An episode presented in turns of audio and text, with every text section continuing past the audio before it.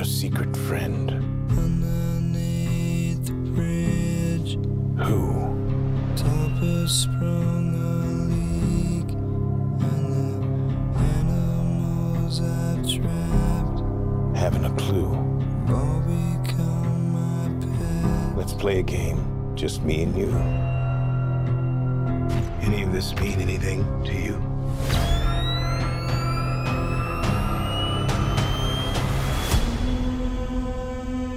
Bonjour à toutes et tous et bienvenue sur comicsblog.fr. On se retrouve aujourd'hui pour un petit podcast particulier.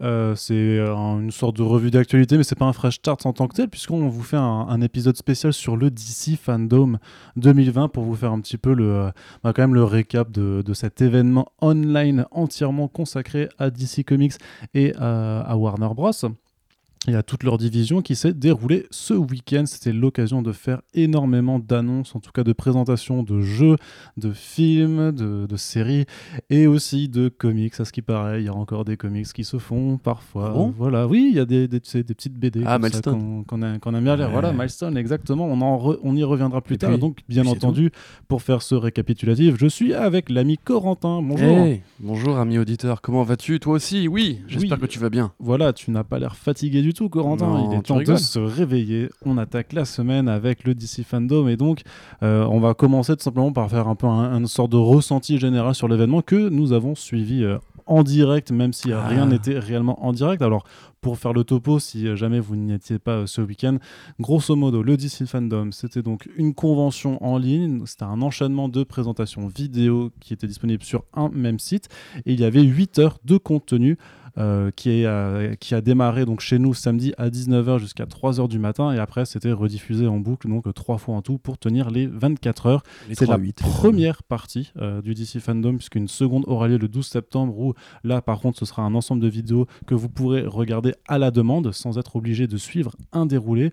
Et a priori ce sera pas forcément quelque chose avec beaucoup d'annonces là-bas puisqu'il n'y a, y a plus l'effet un petit peu de, de déroulé en temps réel.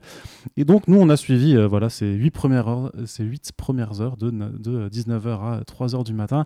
Ah là là, Corentin, quel était ton, torrent- ton ressenti Ton au bout ressenti. de... Ouais, tu vois que je m'en suis pas encore remis non plus. Donc, quel était ton ressenti au bout de ces 8 heures de déroulé? Est-ce que c'était bien ou pas le DC Fandom? Bah, euh, il y a du bien, euh, il y a du moins bien aussi évidemment, mais il y a du bien dans l'ensemble. Je trouve qu'ils ont, ils ont réussi à créer l'événement comme on aurait aimé qu'ils le fassent à la Comic Con, enfin à la San Diego Comic Con. C'est sûr que le comparatif est un peu accablant pour, euh, pour la Comic Con, puisqu'effectivement, là, ils étaient venus avec quatre euh, films, euh, deux jeux vidéo. Moi, on va dire que dans l'ensemble, je trouve qu'il y en a vraiment deux qui m'intéressent beaucoup, une ou deux que je trouve vraiment ratées.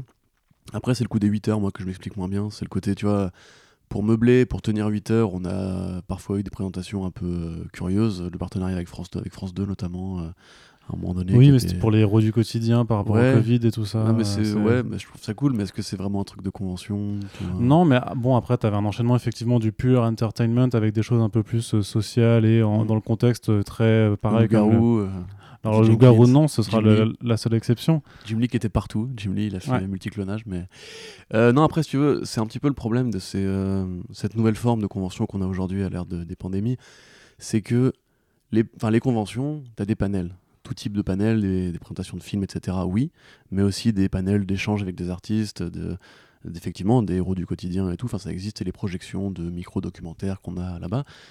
Sauf qu'en général, euh, on a le choix de là où on veut aller dans les conventions. C'est le principe. Tu vas au panel qui t'intéresse. Ouais. Et là, pour le coup, vu que c'est enchaîné, euh, t'étais un peu pris en otage, comme on dit dans la Macronie, euh, par justement ces trucs un peu plus Alors, emmerdants. Je suis d'accord avec toi et en plus c'est d'autant plus dommage que à la base le DC Fandom devait quand même euh, mimer réellement euh, une convention puisqu'il y avait tout- normalement ça devait se tenir que sur une seule journée et il y avait euh, cinq pôles différents avec euh, tout autant de, panels qui étaient diffusés en simultané. Et donc justement là tu avais le, programme qui, était disponible sur le site et tu pouvais faire ton propre planning pour assister à ce que tu voulais. Donc ça, ça, mimait vraiment la chose au final, c'est reporter ça au 12 septembre, qui sera un petit peu ce, ce genre de choses, parce que clairement, Warner, ou plutôt euh, AT&T aussi, euh, voulait clairement s'assurer que tous les gens qui y assisteraient euh, n'auraient leurs yeux rivés que sur ce qu'ils en avaient envie.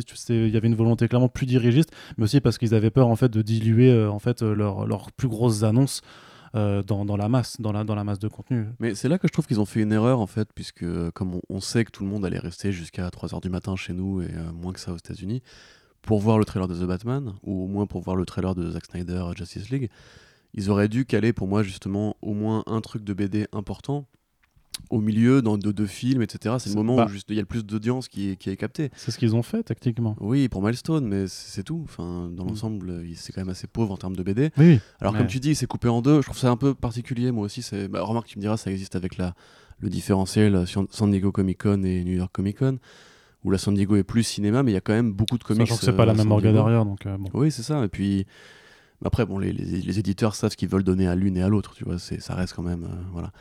Mais euh, oui, je, je comprends pas trop le côté. euh, on met les comics de côté, alors que si justement il y avait un moment pour donner un signe encourageant après les licenciements récents, ça aurait été d'intégrer les comics au, au pôle qui tire euh, Warner vers le haut, c'est-à-dire le cinéma et le, le streaming, etc.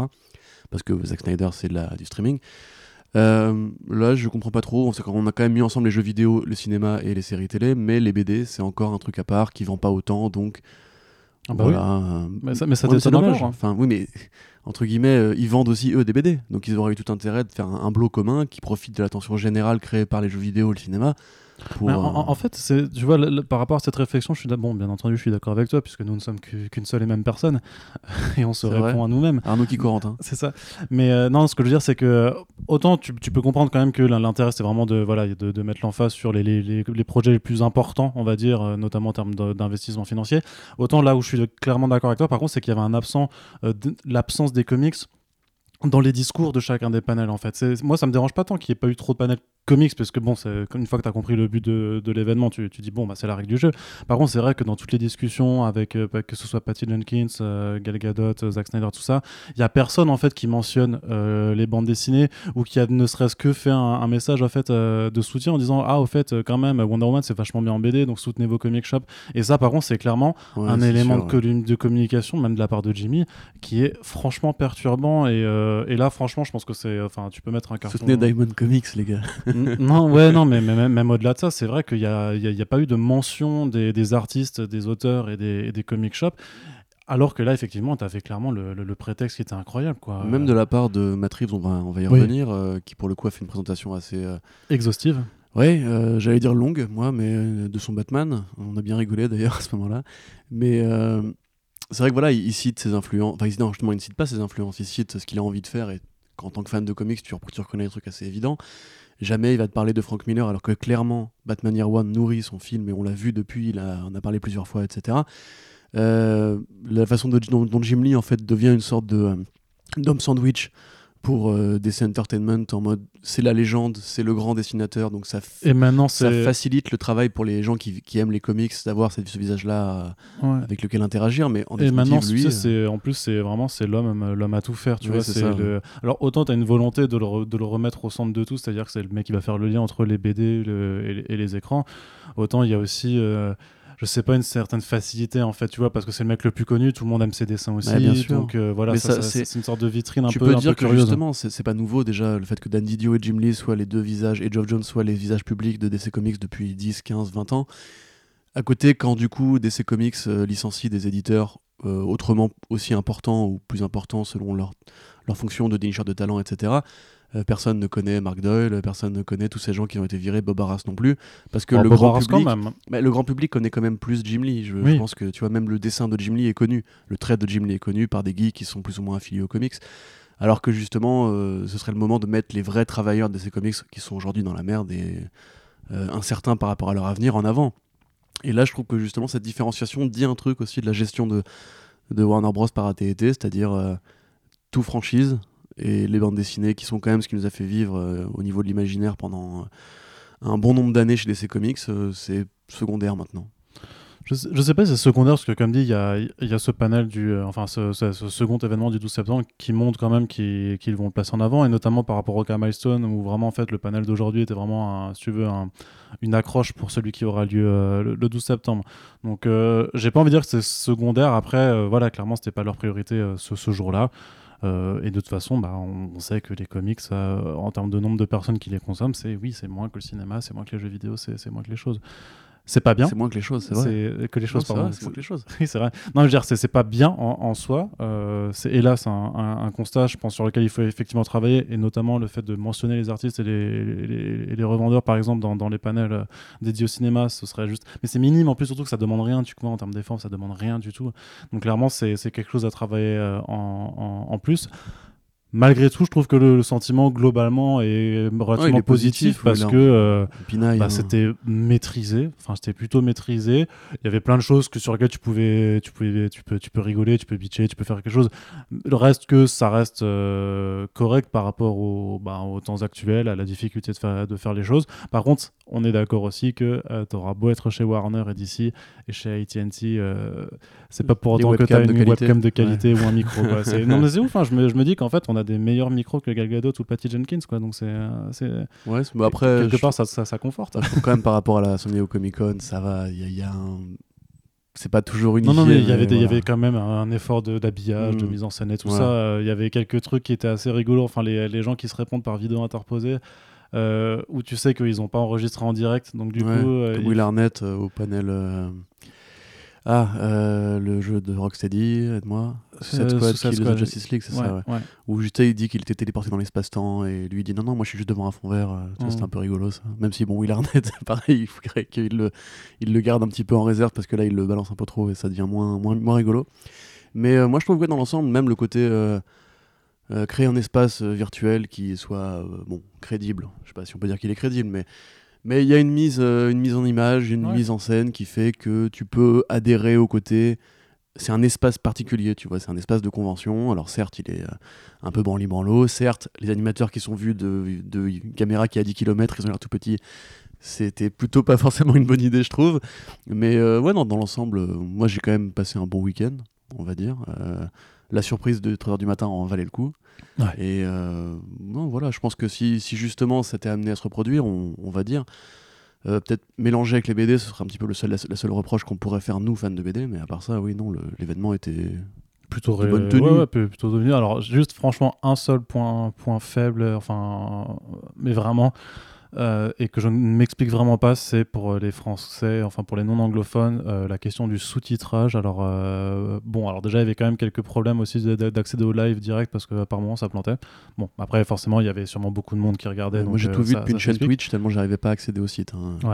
Mais par contre, vraiment, alors la question du sous-titrage, je ne comprends pas pourquoi Warner France a décidé d'embaucher quelqu'un pour faire les sous-titres en direct en même temps, alors que euh, toutes les vidéos étaient préenregistré. préenregistrées. Je pense que c'est Et- la peur des leaks, ça à mon avis. Ça, ça doit être la peur des, des fuites ou la peur. Enfin, ça, c'est tu contrôles tellement le truc. euh, Bah, on À la on voit bien qu'au final, les, les oui, fuites, elles, oui, ont eu c'est ce lieu. qui est très ironique, mais enfin, c'est comme pour les trucs de, de, de l'E3 entre guillemets où les panels ils sont écrits à l'avance. Tu vois, c'est un mec improvise pas quand il arrive sur la scène de l'E3, c'est- il, a un prompteur. Ouais. Mais c'est quand même sous-titré en direct par des mecs qui ont l'impression de s'en battre les couilles de ce qu'ils disent.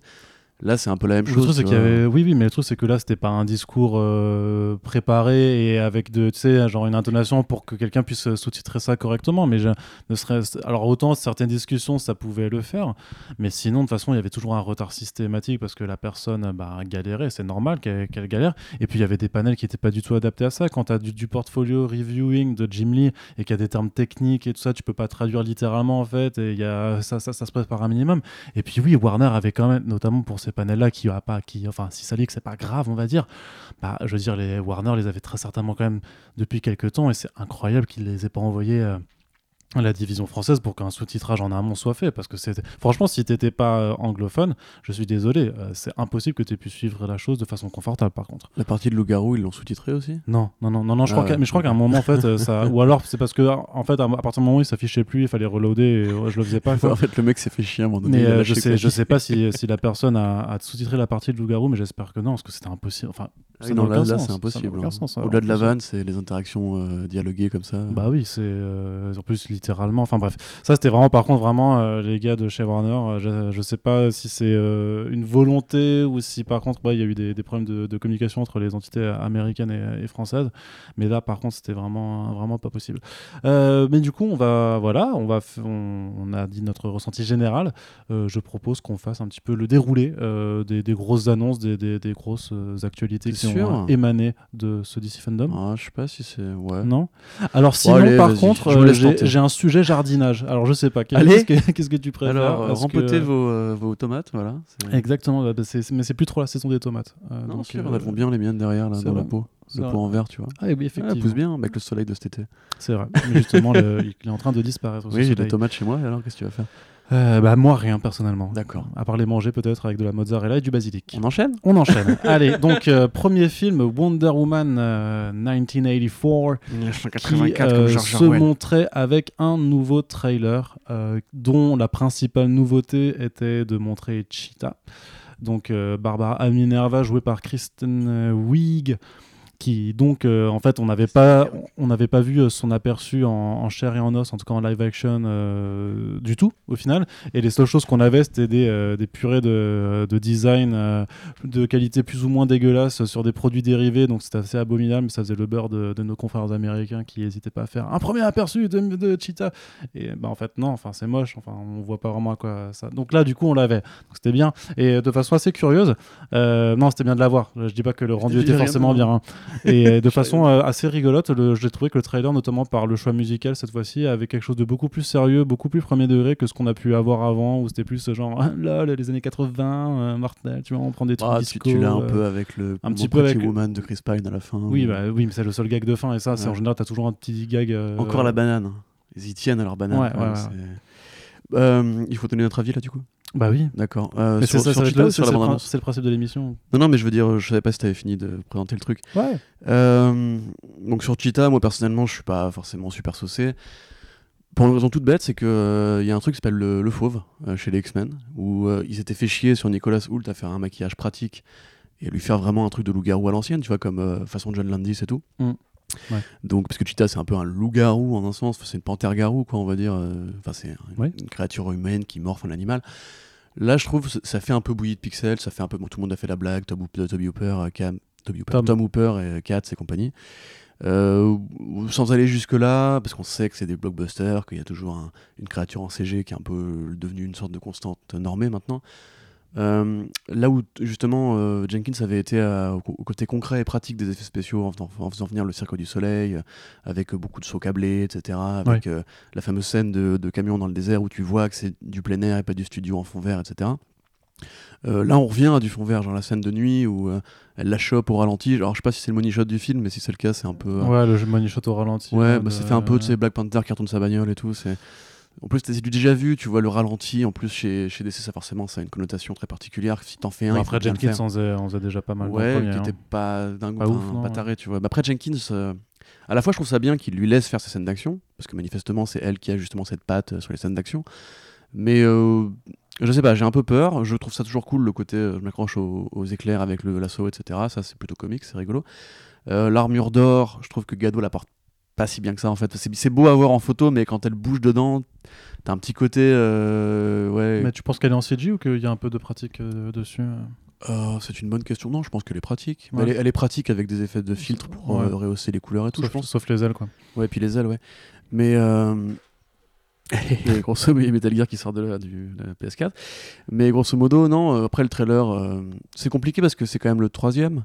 Ouais. Euh, Wonder Woman, je veux pas dire que j'ai des grosses attentes dessus. Après, je trouve ça cool de entre guillemets l'évacuer dès le début parce que c'est le plus urgent, c'est le plus celui qui oui il arrive dans un mois hein, maintenant Voilà. Euh, pareil, ça redonne un peu la confiance du côté les salles vont rouvrir, les films vont revenir, etc. Donc c'est bien.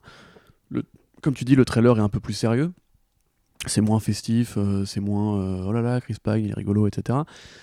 Mais j'ai quand même du mal à m'emballer pour le film. Je sais pas ce que t'en Ouais. penses, mais. euh, Bah, je trouve que c'est ça a l'air quand même plutôt. Enfin, je trouve que les images sont plutôt jolies en tout cas. Euh, Il y a deux, deux, deux, trois trucs qui me dérangent parce que j'ai vu aussi des, des- une, une forme de redite, notamment son coup de pied glissé euh, dans le hall Ouais. d'hôtel, qui est le même que dans la scène de baston Ouais. euh, contre les Allemands. mais c'est fait exprès, c'est un signature move, elle le fait aussi dans Justice League, je crois. Ouais, bah, ouais, mais la- truc, le truc, c'est que le, le, le filmer de la même façon, du coup, j'ai l'impression de voir, euh, enfin, de me dire, bah en fait, ouais, c'est la même scène. Après, ouais, c'est un signature Ouais, mais tu peux move, pas leur en euh. vouloir de faire un. Non, un- et puis t'en- oui, oui, et tu t'en t'en voulais pas à Triple H de faire un pedigree à chaque match, donc euh, voilà. Enfin, moi, je, je sais pas, peut-être. Ah, non, mais euh, j'espère que vous l'avez. T'en veux pas au mec qui fait toujours des Hadoken ou des Shoryuken dans Street Fighter, tu. Voilà, par exemple. Bah, voilà. si, en fait, chacun ses références. euh, chacun ses références culturels. Euh, mais, sinon, non. Enfin, oui, bon, euh, Chi- Chila, je suis pas chaud du tout. Par contre. Euh, je la trouve vraiment pas très jolie et euh, je pense que c'est. Mais après, c'est compliqué, c'est compliqué ce, genre de, de vilain. C'est compliqué, je pense, de les rendre euh, bien au Cinoche. Après, franchement, j'ai l'impression d'avoir un syndrome Justice League parce que c'est quand même c'est le méchant en CG façon Steppenwolf où tu vas essayer de calquer un peu le visage de, de Ciaran Hinds euh, qu'ils avaient mis dessus, tu vois. Euh, Ouais, et, ou, ou, Ares avec son, les, les fentes dans son casque. Ouais, c'est ça. visage, Bon, après, au moins, voilà, au moins, mais ça a l'air un peu mieux rendu que, que le, le visuel final de Ares, qui était vraiment, vraiment pas, Mm. pas- pas- Enfin, qui était un peu vilain, du coup. Ce qui est bien pour des personnages de vilains. Ah, mais, pas mal. mais bon, La moustache. Mais sin- sinon, ma Mais foi. Euh, Bale a pas de moustache, donc c'est Ma foi, je un- pense que ce. Euh, Je sais pas, moi, comme dit, euh, j'ai. euh, faut, que j'arrête de dire comme dit. Mais j'ai lu les leaks d'il y a quelques mois. Le trailer dit clairement, me, me confirme que ces leaks sont là. Et du coup, ça ne m'inspire que très peu confiance sur la qualité du scénario, clairement. J'ai pas fait gaffe, il y a plus le, riff de guitare De Junkie C'est Junkie Zell ou Zimmer qui faisait le ta C'était plus. euh, c'était, je sais pas, d'ailleurs. Sais bon, il il- y est plus euh, ce thème-là euh. Non, là, il y est pas. Il y est pas. De toute façon, la, la bande son change parce que c'est de nouveau Hans Zimmer qui revient et c'est plus euh, Rupert Sisson et Greg Williams. Mais je pense qu'il va quand même plus se caler sur le travail du précédent opus et de faire une sorte de continuité. Le premier morceau qui est sorti, là, Themyscira, est vachement bien. hein. C'est euh, bah, par rapport à ce qu'a fait Hans Zimmer euh, plus récemment, enfin ne serait-ce que par rapport à son travail sur, euh, sur, sur BVS, même s'il y avait Junkie XL, donc euh, voilà, où c'était les bon, bon, très lancinants, où c'est devenu un peu la, la, la- la moquerie un petit peu de, de Hans Zimmer. Bah là, c'est recherché, il y, a- y a des mélodies enjouées, c'est- il y a un peu d'épique, un peu de, de légèreté. C'est vraiment très, très agréable à écouter, donc je sais pas si on retournera au grand Hans Zimmer de Man of Steel, mais ça, ça me semble bien, bien parti en tout cas pour être très agréable à l'écoute. Ok, ok. Donc non, je, je- je pense que j'ai peur en fait que la technique soit pas trop mal, mais que ouais, dans, dans ce que ça raconte, ça, on va aller à, à quelque chose de, de vraiment pas, pas glorieux. Hmm. Et euh, j'espère me tromper, mais euh, ouais, impossible de ne pas se rappeler de, de ce que j'ai lu et, euh, et dans ce cas, de ça, ça va être compliqué. Ça risque d'être compliqué. Mais enfin, juste, je reviens de, dessus vite fait, mais rappelle-toi euh, Killer Croc dans Suicide Squad de David Ayer. Bon, c'est pas. un- C'est pas un très grand film, c'est sûr, mais euh, le Killer Croc, il était en concret aussi. C'était pas Oui, justement une créature Oui, en CGI. bon, on pourrait dire aussi que les Kryptoniens sont en concret, mais bon, c'est des Kryptoniens. Mais euh, c'est dommage, je trouve, d'enterrer justement un truc qu'on sait faire aujourd'hui. Comme tu dis, tu dis que ça aurait pas été possible de faire autrement. Je suis pas d'accord. je- euh, J'ai dit non, non, j'ai dit que c'est compliqué de le rendre euh, Ouais. correctement. Ok, parce que tu vois, je sais pas, j'ai envie de dire Michael Jackson thriller, tu vois, c'est un loup-garou concret, il est stylé, tu vois. c'est honnêtement, je pense qu'ils ont fait assez peu d'efforts, ils ont été à la simplicité. Après, bon, le film elle a quand même assez généreux en termes d'armure, en termes de, de bestioles convoquées. bon, il y avait encore Chris Pine, ça c'est autre chose. C'est une nouvelle époque à explorer et tout. C'est cool de voir Linda Carter euh, venir euh, adouber euh, le projet, etc. Après, ouais, je. Peut-être parce que Patty Jenkins a dit récemment qu'elle remplira pas après un 3, euh, Mm. mais j'ai l'impression qu'il y a une petite lassitude de sa part de passer de plateau en plateau pour. bah, après, c'est la situation actuelle qui Ouais, fait puis que. tu sais, elle a dû faire une promo à rallonge puisque le film Ouais, était ça. systématiquement Voilà. décalé. Qu'en plus, hein. elle est pas très douée en promo, je trouve. Mais Mm. euh, moi, je, je- je me demande vraiment si le film créera l'événement comme ils espèrent qu'il le fasse. À Non. mon avis, Non, non, à mais il mais, n'y a, y a- pas de film cette année qui créera l'événement comme il aurait été censé le faire. bah, y a- on verra Tenet quand même. euh, Hmm attention, on, on verra quand même Tenet. Ouais, mais même Tenet, hein, je suis pas sûr que ça va créer. euh, tu sais, euh, c'est pas parce que tu as l'UGC Ouais, qui, euh, qui ouvre 30 séances à la journée euh, que ça, ils vont les remplir. Enfin, franchement, moi, je... d'ailleurs, il y a une avant-première ce soir, non? Ouais, j'y Enfin, à où on l'enregistre. Tout à fait. euh, ouais, bah, je... 70 mm. Bah, ouais, bah, je, je ne sais pas. Je, je ne Bah, sais pas si, si Tenet. euh, Je spoilerai. Non, non, mais je vais y aller aussi, mais euh, dans Ah Paris bon 19, du coup, je pense. Du coup, euh, voilà. Enfin, bref, on s'en branle. euh, vous n'êtes pas là pour savoir euh, ce qu'on a fait du coup hier soir à l'heure où vous écoutez ce podcast, puisqu'on le, on le mettra en ligne le lendemain. Mais donc, oui, pourquoi pas, voilà. Enfin, Bah on alors, à la oui. suite, voilà, non, mais. Voilà, je, ça, voilà. je- soyons pas plus négatifs. Pas... Non, non, mais je, je suis pas négatif. Je suis assez, je suis plutôt enthousiaste. Je suis content de, de retrouver ce genre de, de, de film au cinéma, de, toute façon. Donc, euh, faut, faut, faut bien y aller. Euh, je pense que par contre, ils ont fait une erreur. euh, C'est qu'ils auraient dû le sortir bah, déjà il y, a, il, y a, il y a presque un an maintenant, carrément. Je pense que novembre, ils auraient dû le sortir en novembre au final euh, de- dernier. Il n'y avait pas de raison de, de retarder à ce point. Et donc, non, ils ne recréeront pas l'événement de juin 2017 euh, parce que le contexte est trop, trop compliqué pour, pour ça. Mais en tout cas, je. Je, leur souhaite que ça fonctionne euh, parce que euh, sur le principe, euh, Wonder Woman, c'est quand même cool de la voir au cinéma pour à l'approche de ses 80 ans. Ce ne sont voilà que des intentions. Ça ne, Oui. voilà, ça, ça n'implique rien sur la qualité du, du produit. C'est c'est sûr que c'est mieux si le film est bon euh, en tant que tel. On passe au second euh, panel qui était euh, proposé. C'était euh, l'annonce du nouveau jeu de. Tu sais que techniquement, à ce moment-là, on avait déjà vu le trailer de la Snyder Cut. hein. Oui, bien sûr, mais Et là, on fait dans l'ordre quand même Oui, on fait dans l'ordre quand D'accord. même. Non, on fait dans l'ordre chronologique du panel. Ok, ok, euh, ok, on respecte parce que voilà, on a déjà été très irrespectueux de partager ce- ce- cette fuite. donc, voilà, il En, vrai, c'est- Bon, pourquoi respectueux euh, Bah, Ça parce- fuite, ça fuite. hein. C'est la même vidéo, elle a la même qualité. Euh. Non, non, mais c'est voilà, non, c'était une fuite correcte, quoi. C'était pas un leak euh, de filmer euh, dégueulasse, machin. Puis comme euh, tu dis, on n'est pas là pour euh, respecter l'agenda de promotion de la Warner. hein, Mais bref. Euh, bah, moi, sauf si sauf on est un média dire- partenaire, mais on- en l'occurrence, Je voulais juste dire que du coup aussi le, le Wonder Woman a fait peut-être moins d'effet parce que justement il y avait déjà eu à ce moment-là de la soirée pour les gens normaux qui regardent les leaks comme tout le monde la Snyder Cut et que forcément le comparatif était peut-être un peu accablant euh, tu en termes de non mais pas forcément en termes Ouais. de qualité mais en termes d'impact de ce que ça génère euh, Wonder Woman ça fait un peu euh, c'est le petit film tu vois Ouais, je sais pas. Euh, je- ouais, je sais pas. Je suis pas forcément d'accord avec toi là-dessus. D'accord. Mais euh, sachant que non, il y a des gens qui se sont retenus. Vraiment Ouais, de, je de- sais de- de Bah, ils euh, nous avaient dit qu'ils avaient joué le jeu et tout Ouais, c'est ça. euh. Ils ont joué- coucou à nos amis d'ailleurs avec qui on a partagé du coup le stream euh, Twitch Oui, allez, donc Warner Bros. Games Montréal qui annonce enfin son nouveau jeu euh, Batman euh, après des, euh, des mois et des mois de teasing. Il y a eu plein, plein, plein de, de, teasing. Et donc, à la surprise générale, ce n'est pas un jeu où on jouera Batman, puisque c'est un jeu qui s'appelle Gotham Knights. Et justement, le postulat de départ, c'est que Batman est mort, Bruce Wayne est décédé dans des circonstances un petit peu mystérieuses. Et oh là là, serait-ce un twist que je vois venir? Bruce Wayne est en fait vivant, mais non, je ne spoil pas le jeu, je n'y ai pas encore joué, bien entendu. Et donc, on pourra incarner à loisir Batgirl, euh, Robin, euh, Red Hood ou euh, Nightwing. pour faire donc une campagne qui pourra se jouer à un ou deux joueurs et dans un système de jeu qui reprend grosso modo le modèle Batman Arkham sauf que ça s'adapte à un mode de plus action RPG parce qu'il y a des euh, on, vu un combat de boss où bah, il y avait une barre de vie avec les coups de dégâts qui, apparaissent donc euh, quelque chose de moins Arkham justement et euh, justement, ça ne se passe pas dans la continuité euh, Arkham, puisque euh, Batgirl est, n'est pas en chaise roulante, Barbara Gordon n'est, plus, n'est pas en chaise roulante.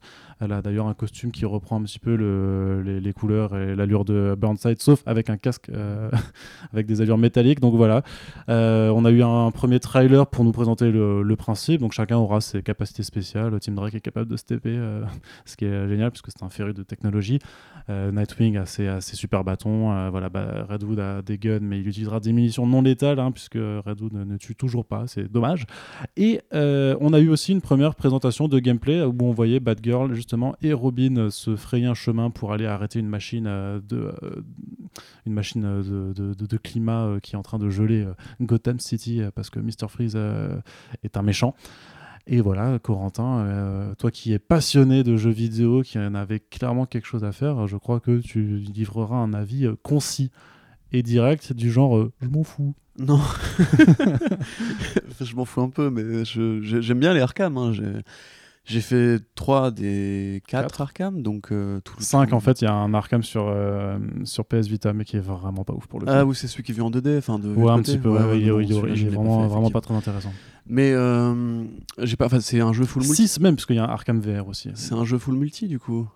Bah, en fait, là, non, non, c'est pas full multi. J'ai c'est, vu passer genre euh, The Division avec David Batarang, tu vois. Non, non, non, non, non, quand même pas, parce que c'est quand même. Il y, a- il y a une campagne solo, en tout cas, de ce qu'on nous a présenté. Il y a une grosse campagne solo, c'est un jeu solo, mais qui peut se jouer intégralement aussi en coop. C'est-à-dire que tu auras toujours un allié. En fait, vous serez pas. T'es pas quatre sur, euh, par, dans, la mission, tu peux jouer tu les joues à deux à chaque fois, ce sera par tandem. Où il y aura peut-être des missions solo aussi, mais tu auras à loisir, du coup, la possibilité de faire l'entièreté du jeu euh, à deux, euh, malgré tout. D'accord. Et sinon, bah, le, le- le- le- ton, ton équipier sera contrôlé par l'intelligence artificielle du jeu.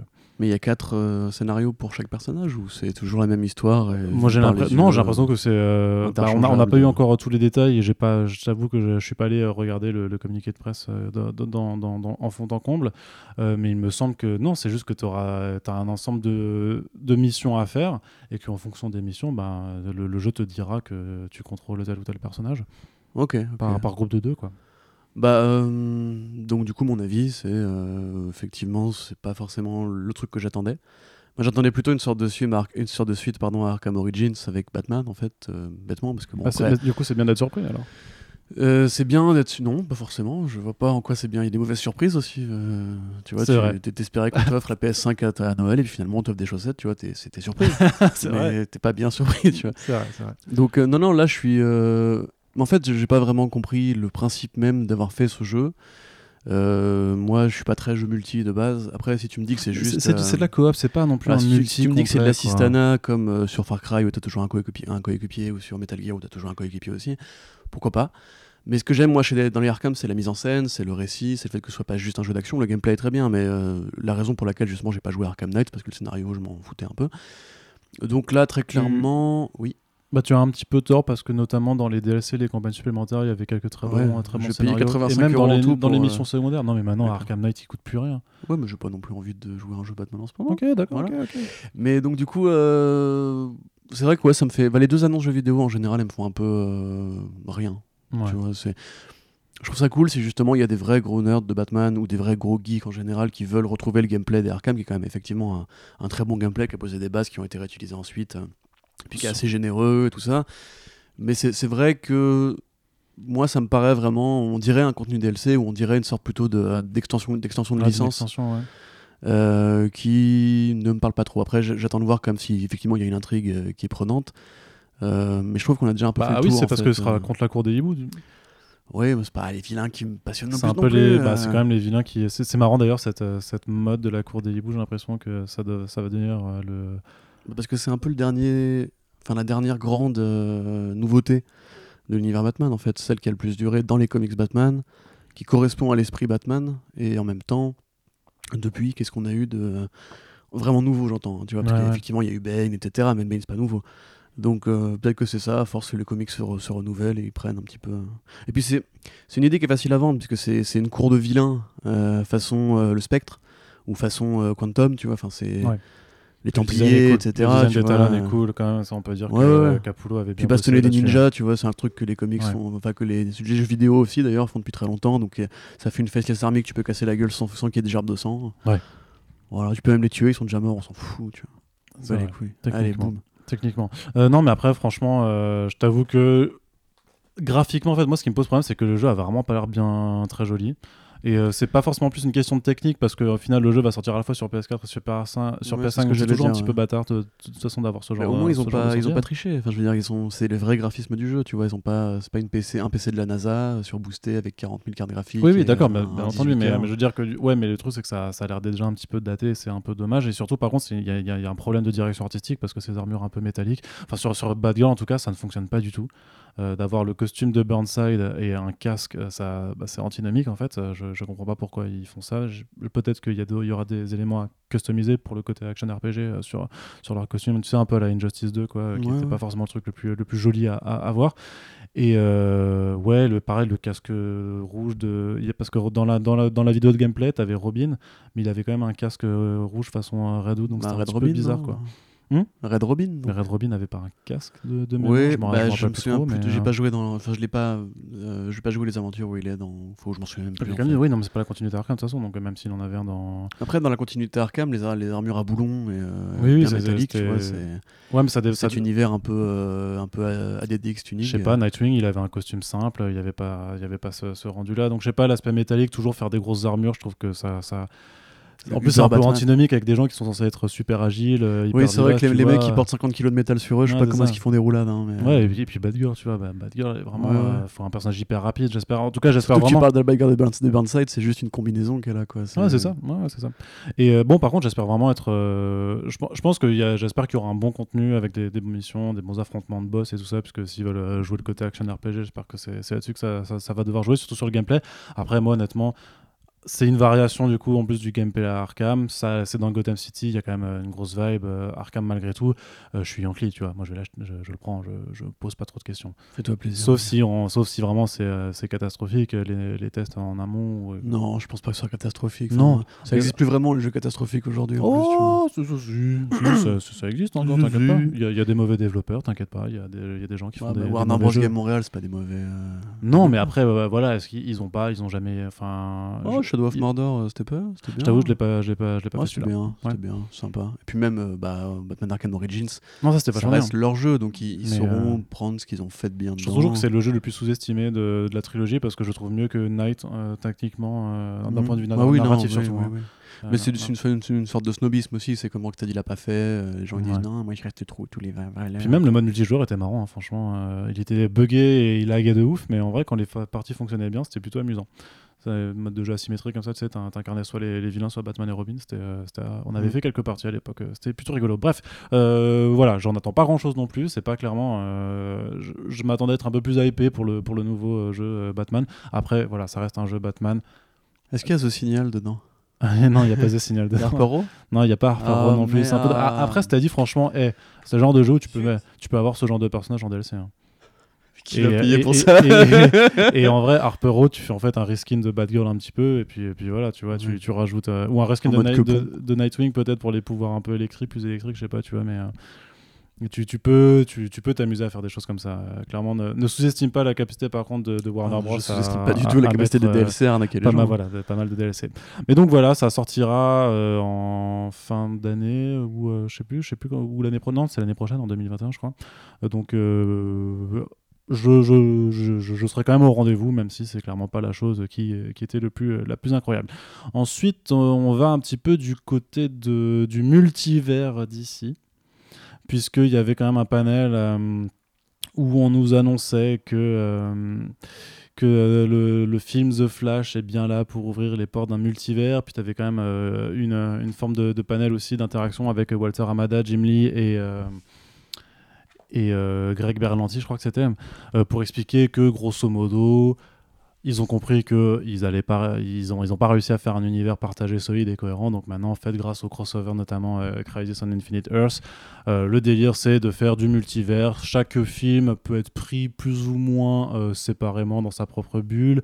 Tout a existé, c'est bien. Il y a, y a plein d'univers possibles. Ça permet en plus de faire potentiellement euh, de, de prochaines rencontres entre petits et grands écrans, notamment sur HBO Max, qui sera forcément un, argument de vente, euh, même si cette promesse, enfin, le truc qui était particulier, c'était que Walter Amada était clairement dans ce discours que tu connais bien maintenant, euh, qu'on a l'habitude d'entendre, c'est oui, c'est des possibilités, oui, on se laisse euh, euh, le droit de faire ça, d'envisa- d'envisager de faire ça, qui est souvent traduit par les médias peu scrupuleux par oui, il y a un projet de faire des crossovers entre le petit et le grand écran sur HBO Max. Non, c'est pas ce qu'il a dit. De la même façon, c'est marrant, c'est marrant parce qu'il y avait, y avait toujours ces questions, c'est est-ce que vous avez ci ou ça en, projet, genre est-ce que vous allez faire Superman Red Son Pour le coup, Walter Amada, il a fait oui, alors voilà, les S Awards, on y pense aussi, c'est quelque chose qu'on a envie de faire. Et heureusement, il a dit par contre, non, on n'est pas en train de développer Superman Red Son en ce moment. Donc ça, ça a permis de faire taire les, rumeurs insistantes euh, de ces derniers temps. Mais, mais voilà, oui, j'imagine bien qu'ils réfléchissent toujours à, à faire plein de trucs, et, euh, mais c'est pas forcément de l'officialisation de projets en cours. Parce que pour l'instant, les projets en cours, c'est The Suicide Squad, c'est The Batman, c'est euh, New Gods. c'est- Il y a quand même un agenda qui est déjà bien chargé. Euh, il y, a des séries à venir sur, sur HBO Max. Euh, je pense qu'ils doivent aussi repenser un peu leur façon d'évoluer avec le, ben, rachat par AT&T et la, restructuration interne.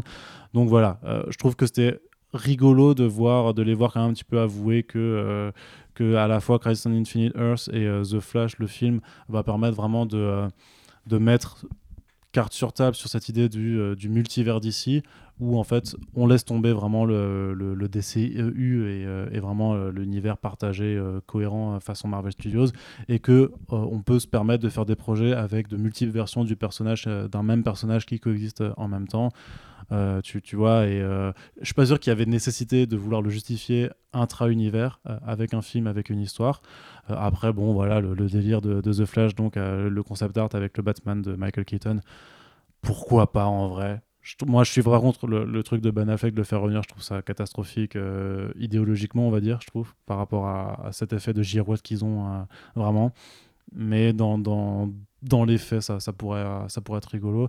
En tout cas, je trouve ça bien de se dire que maintenant, techniquement, on va plus avoir à se poser des questions de est-ce que c'est dans cette continuité, est-ce que c'est dans cette continuité-là ou pas? En vrai, on s'en fout. Tu vois, on, on revient à une époque où on pouvait faire un, un Superman Returns, puis après un Batman Begins, et on s'en battait la race de savoir si c'était dans le même univers ou pas. L'important, c'est les œuvres. Je suis d'accord avec toi, Arnaud. C'était long, hein. Un petit peu. Ouais, Mais c'était agréable à écouter, j'aime bien le ton de ta voix. Ah ouais, Ah, Ouais. je déteste me réécouter. à- Non, si, c'est agréable. J'ai- J'aime pas trop. Mais bon, Euh, bah, là-dessus alors. Le The Flash, donc, grosso modo, quand même, on a deux concept art. On avait euh, Ezra Miller qui faisait des euh, flash facts euh, éclatés. C'était pas très amusant comme, comme panel. Il a pas dit un que truc comme quoi euh, il s'appellerait The Flash au cinéma parce qu'il a rencontré le Flash euh, de la CW et qu'il s'est inspiré de son nom? J'ai pas retenu ça. J'ai vu passer ça dans un, un fil d'actu, mais j'ai pas ouvert la news pour pas donner Ouais, non, j'ai pas. Mais si c'est le cas, euh, chaud quand même. Je- bah après, ce serait Euh, bizarre qu'il mentionne le crossover Crisis euh, dans le film. Je trouve ça un petit peu, un petit peu. Bah, ouais, il est même- bizarre. je sais pas. Après, le, le ça film permet une meilleure communion entre le, euh, tu sais, le, le cinéma et la CW, chose qu'ils n'ont toujours pas fait euh, jusqu'à présent. euh, ouais, pourquoi pas. Bah, hein. si, ils l'ont fait dans Crisis, mais c'est à sens Ouais, mais dans un sens, je veux dire. ça. Ils l'ont fait sur le petit écran. Maintenant, il faut qu'ils le fassent sur, euh, qu'ils jouent le jeu sur le grand. Tout à fait. Euh, Qu'est-ce que j'en pense? Le film multivers de Flash, parce que c'est vrai qu'on a là on fait un podcast de bilan du fandom, mais il, il est arrivé ce que vous savez qui est arrivé à propos de Ben Affleck euh, récemment. Moi j'ai envie de dire que je trouve ça un peu bizarre quand même, parce que C'est bien de l'intonner comme parce ça. que Ben Affleck, euh, c'est bien de lui laisser une porte de sortie, c'est bien qu'il puisse dire au revoir avant de s'en aller. Je pense que ce sera le cas, même s'il y a beaucoup de gens qui espèrent que ce ne sera pas qu'une pour une prestation ponctuelle. Euh, maintenant, moi, le Batman de Michael Keaton, le problème c'est qu'il a 60 ans et qu'il est tout rachitique. Donc, j'adore Batman Beyond. Alors, C'est hein. Michael Keaton qui est comme ça. Son- son- le, le Batman, Ouais, techniquement, il je est pense pas qu'il va retourner à la salle et qu'ils vont lui mettre des talonnettes. hein. Bah, il y a bien des acteurs qui continuent à faire. Enfin, je sais pas, Sylvester Stallone, il a quel âge euh Non mais Sylvester Stallone c'est un culturiste, euh, c'est Oui. pas pareil. Michael Keaton il a jamais été buff même quand il était Batman, tu vois.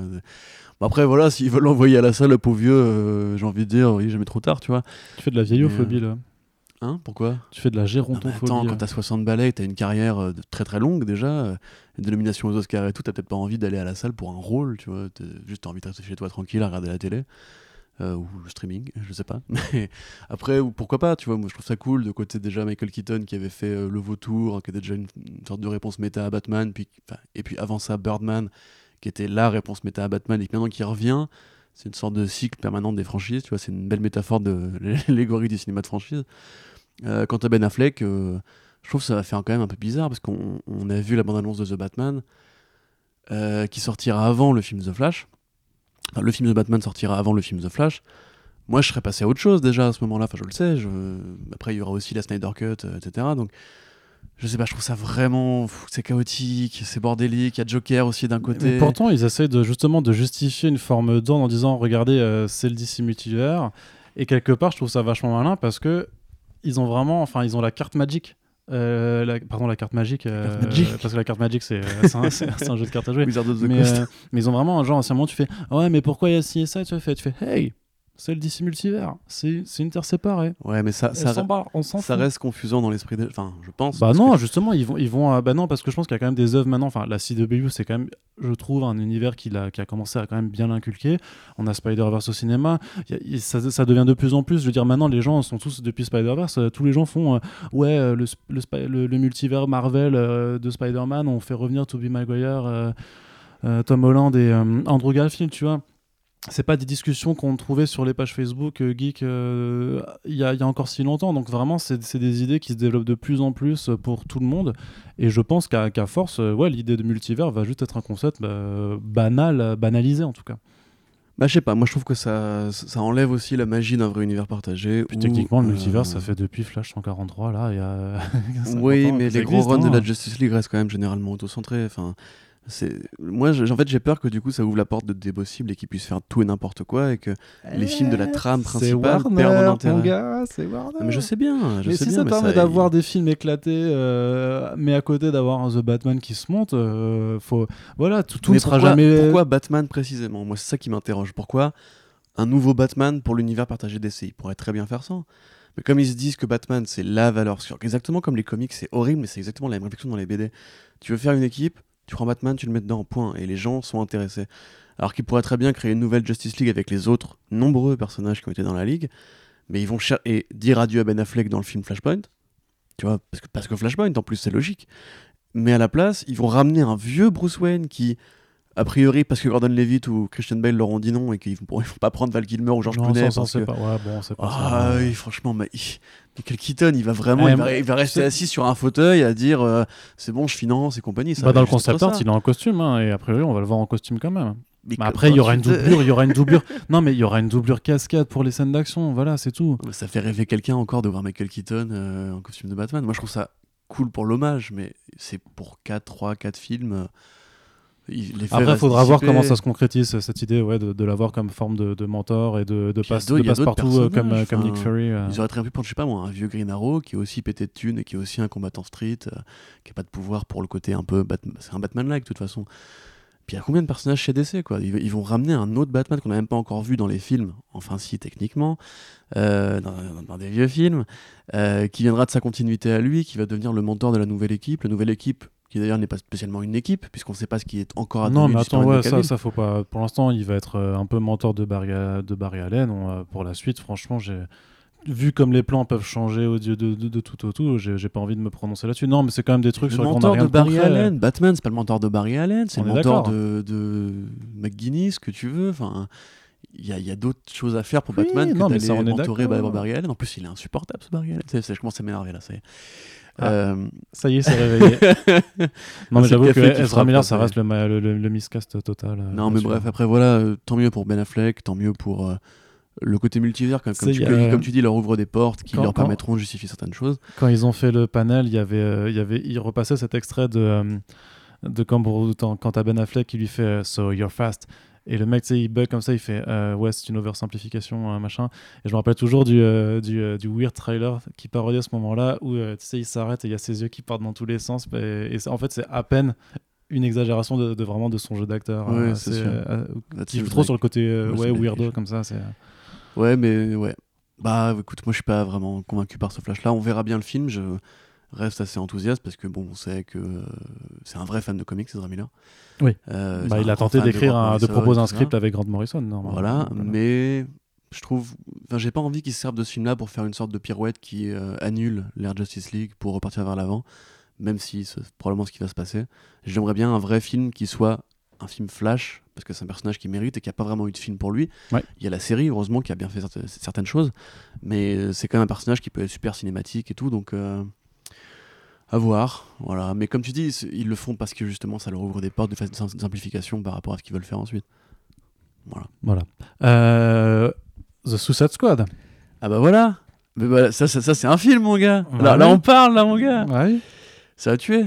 Ça Ouais. tout tuer. Ça va tout tuer. On peut se le dire maintenant. C'est bon. James Gunn, c'est un bon gars. Tu vois, voilà, c'est bon. Voilà. King Shark. Il est bien fait, King Shark. On dirait un vrai requin, je trouve. Voilà. Il y a, y a Weasel, il y a Weasel. Il y a Weasel en rat. Ouais, d'ailleurs, on voit sur les- la vidéo de tournage. euh, Ouais, tu le vois, tu le déjà vois très en- rapidement. ouais, tout. très bien. Bah, De toute façon, enfin, ce qui est, euh, je veux dire, le film et le, le- le tournage est achevé. Euh, alors, il y a peut-être plus de travail à faire sur la post-prod, mais techniquement, ils ont, euh, je sais pas, largement de quoi faire un, un trailer en bonne et due forme. Ils ont choisi de faire plutôt euh, une présentation des personnages parce que le casting est, euh, enfin, le, le roster est très Dense. vaste. Ouais, il Ouais. est très dense.